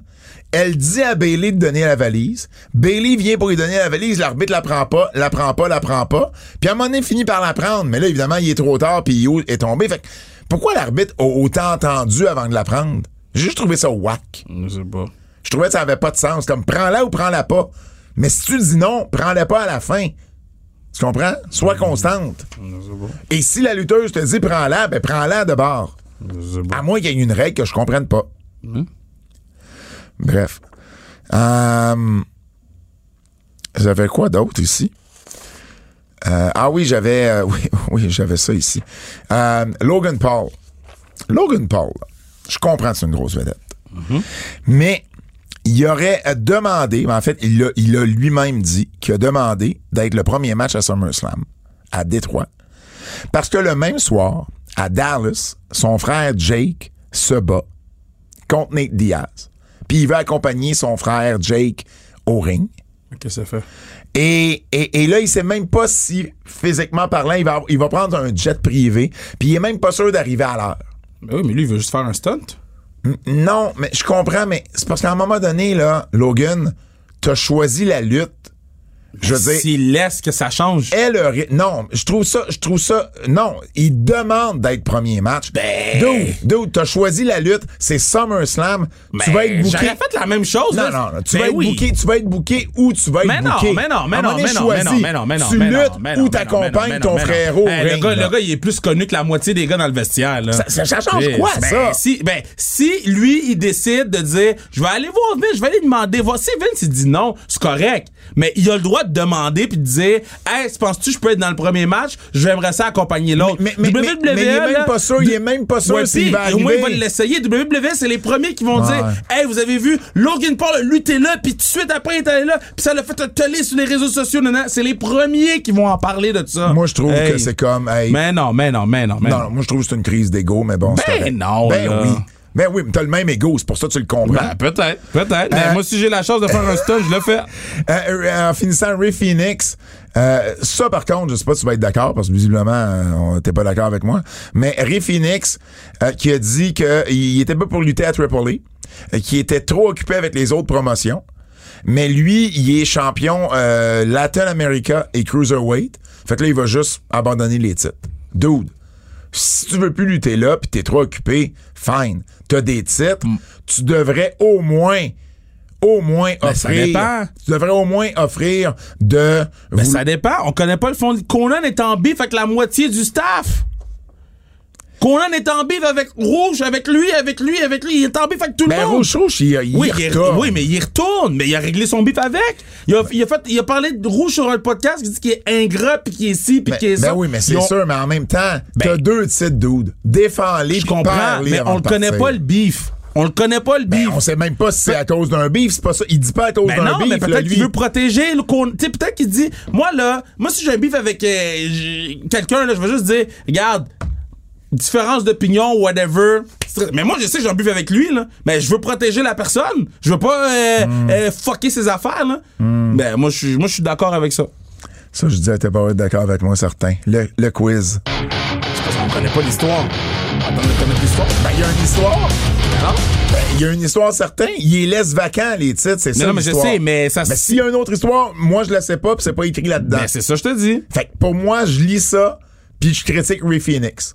C'est Ben- Ray Phoenix qui paraît mal là-dedans. Si il veut bien paraître, ben qu'il raconte la vraie shit. C'est tout. That's it. That's it. C'est lui qui paraît mal là-dedans. C'est pas Conan, pis c'est pas Triple Mais c'est ça, parce qu'il veut protéger sûrement Ah, Conan. Ben regarde, c'est lui qui paraît mal d'abord. Qu'est-ce que tu veux que je te dise? Je choisis tes batailles. Hum, je veux te revenir, euh, ben en fait, c'est pas moi qui te reviens là-dessus, mais c'est Jérôme Jacques. Euh, tu sais, te rappelles-tu, on connaissait pas l'histoire de Batista et de Booker T la semaine dernière? Euh, il m'a envoyé un, un, une Ah, c'était vidéo. pas un trap? Ah, c'était pas un trap. C'était pas du tout un piège. Ils se sont vraiment battus. Puis, dans le fond, c'est Kurt Angle, je pense, qui... Ouais, c'est ça, c'est lui qui, qui explique. J'ai écouté la clip. Dans le fond, il tournait une promo pour SummerSlam. Il y a quelqu'un qui est arrivé. Et là, Batista a dit euh, Tu t'en viens quand? Il y a un lutteur qui est arrivé. Batista, il a dit Hey, tu t'en viens quand à SmackDown? J'ai personne avec qui travailler. Mais là, Booker T, il est à SmackDown. Puis il a pris ça comme une insulte. Et, et puis, euh, Batista, lui, c'était pas dans ce sens-là qu'il voulait dire. C'est qu'à ce moment-là, il y avait beaucoup de blessures, à, de blessés à SmackDown. Puis il voulait, tu sais, il y avait juste un roster avec moins de profondeur. Fait que c'est pour ça qu'il voulait avoir plus de monde à SmackDown. Euh, et là, ben, évidemment, Booker T l'a pas pris. Euh, les fils se sont touchés. Les deux se sont pognés. Et là, Batista trouvait que Booker l'avait fait passer pour un épais. Et bon, ils se sont battus. Euh, Booker avait un œil au bas noir. Batista avait la face aussi. Fait c'est une vraie histoire, mais je voulais la raconter. La pas? Je ne la connaissais pas. Hey, c'est l'heure du quiz, euh, Jérôme Jacques, Double J. Euh, quel est actuellement le lutteur le plus over à la WWE entre Seth Rollins et Cody Rhodes? Euh, Cody Rose de loin, là. De loin. C'est Cody qui remplit les, les arénas, là. C'est pas Seth, là. Euh, ouais, Cody est plus over, mais euh, euh, pour moi, de pas si loin. Ah, de loin, là. Seth était, Seth était là, puis les arénas étaient pas aussi pleines que quand Cody est là, là. C'est Cody, là, qui, qui remplit tout partout en ce moment. Hmm, Je pense qu'il y a beaucoup. Ouais. Ouais. Moi, je. hmm, je sais pas. Il y a une différence entre les deux. Hmm, Je la trouve pas si marquée que ça. Quelle équipe à AEW aimeriez-vous voir revenir à la WWE entre FTR et les Hardys? Pas de sérieux, man? Ben, écoute, J'ai besoin de voir un patin en chaise roulante ou j'ai besoin de voir de la bonne lutte? oui. Par contre, dans un vestiaire, je suis pas sûr qu'ils sont les deux bonnes personnes à ramener. Non, mais dans un vestiaire WWE, c'est deux personnes qui vont être capables d'être, de se faire gérer. Ben, ils vont, ça c'est sûr, certains, ils vont se, ils vont se refaire remettre à leur place. Exact. Quel est le meilleur lutteur pour vendre les attaques de ses, de ses opposants entre Kevin Owens ou Dolph Ziggler? Hmm, ça, c'est une bonne question. Euh, parce que Dolph, il se contorsionne plus, il, il, il bombe Ouais. plus parce qu'il. Ke- Kevin, par contre, il a l'air. Tu sais, Kevin va, va, euh, va, va vendre son genou, puis tu vas te demander, Crème, il s'est-tu encore blessé au genou? Il y a, il y a une, euh, une réalité dans la façon qu'il vend. Et c'est deux bons vendeurs. Ça, c'est tough. C'est une très bonne question. Ouais, ouais, ouais, ouais. ouais Ben, moi, je pense que je vais y aller avec Dolph juste parce que son range de. Mais il est un peu over the top Mais des, fois, ben c'est ça, des fois, il, il traverse la ligne. Kevin est plus crédible ou, ou plus réel dans sa vente. Je vais y aller avec Kevin, moi. Mais, mais c'est une très, très bonne question. une très bonne question. Merci beaucoup, euh, Double J. C'est déjà tout. C'était un plus long podcast, mais on célèbre le retour de Fred. Euh, et puis, ben voilà. Oubliez pas la classique KR ce samedi 22 juillet. Ça commence à quelle heure, Kev? Ça commence à 10h à peu près? 10h le match de hockey féminin par la suite. À Et- et puis- 11h15 le match euh, Challenge 4 contre 4 par la suite. Brick Rumble à midi 15. Finalement, Team Raphaël contre Team Duclair 13h. Fait qu'on s'enligne pour un 10 à 2 à peu près pour que les gens planifient leur journée. On finit toujours vers 3, 3, 3 4 là. Ben non, mais si tu commences ton match à 2 heures, tu finiras pas à 4 heures, là. Hein? Tu joueras pas 2 heures Team Duclair contre Team Raphaël, là. Voyons. C'est pour ça que je dis. Ça je dis 2. Ben non, tu commences à 1, tu finiras pas à Ah non, 3. mais Chris, on commence à une. Et après ça, warm-up. Après ça, t'as présentation des joueurs. T'as un autre 10 minutes là. Fait qu'on commence pas le puck drop avant 1h33. Bon, un 10 à 3, un 10 à 3, un bel après-midi à passer du côté du centre d'excellence à Boisbriand, l'aréna de l'Armada. Repart le thème, mon Fred. C'est la première fois, je pense, qu'on dépasse le thème à la toute fin. Fred confirme. C'est une première fois. Ben, c'est déjà tout pour nous au nom de Fred Poirier, celui de Kevin Raphaël. Mon nom est Pat Laprade et je vous dis à la semaine prochaine. C'est un rendez-vous. Comment ça a été, Fred, tes vacances? Kevin est parti. Kevin est. Merci.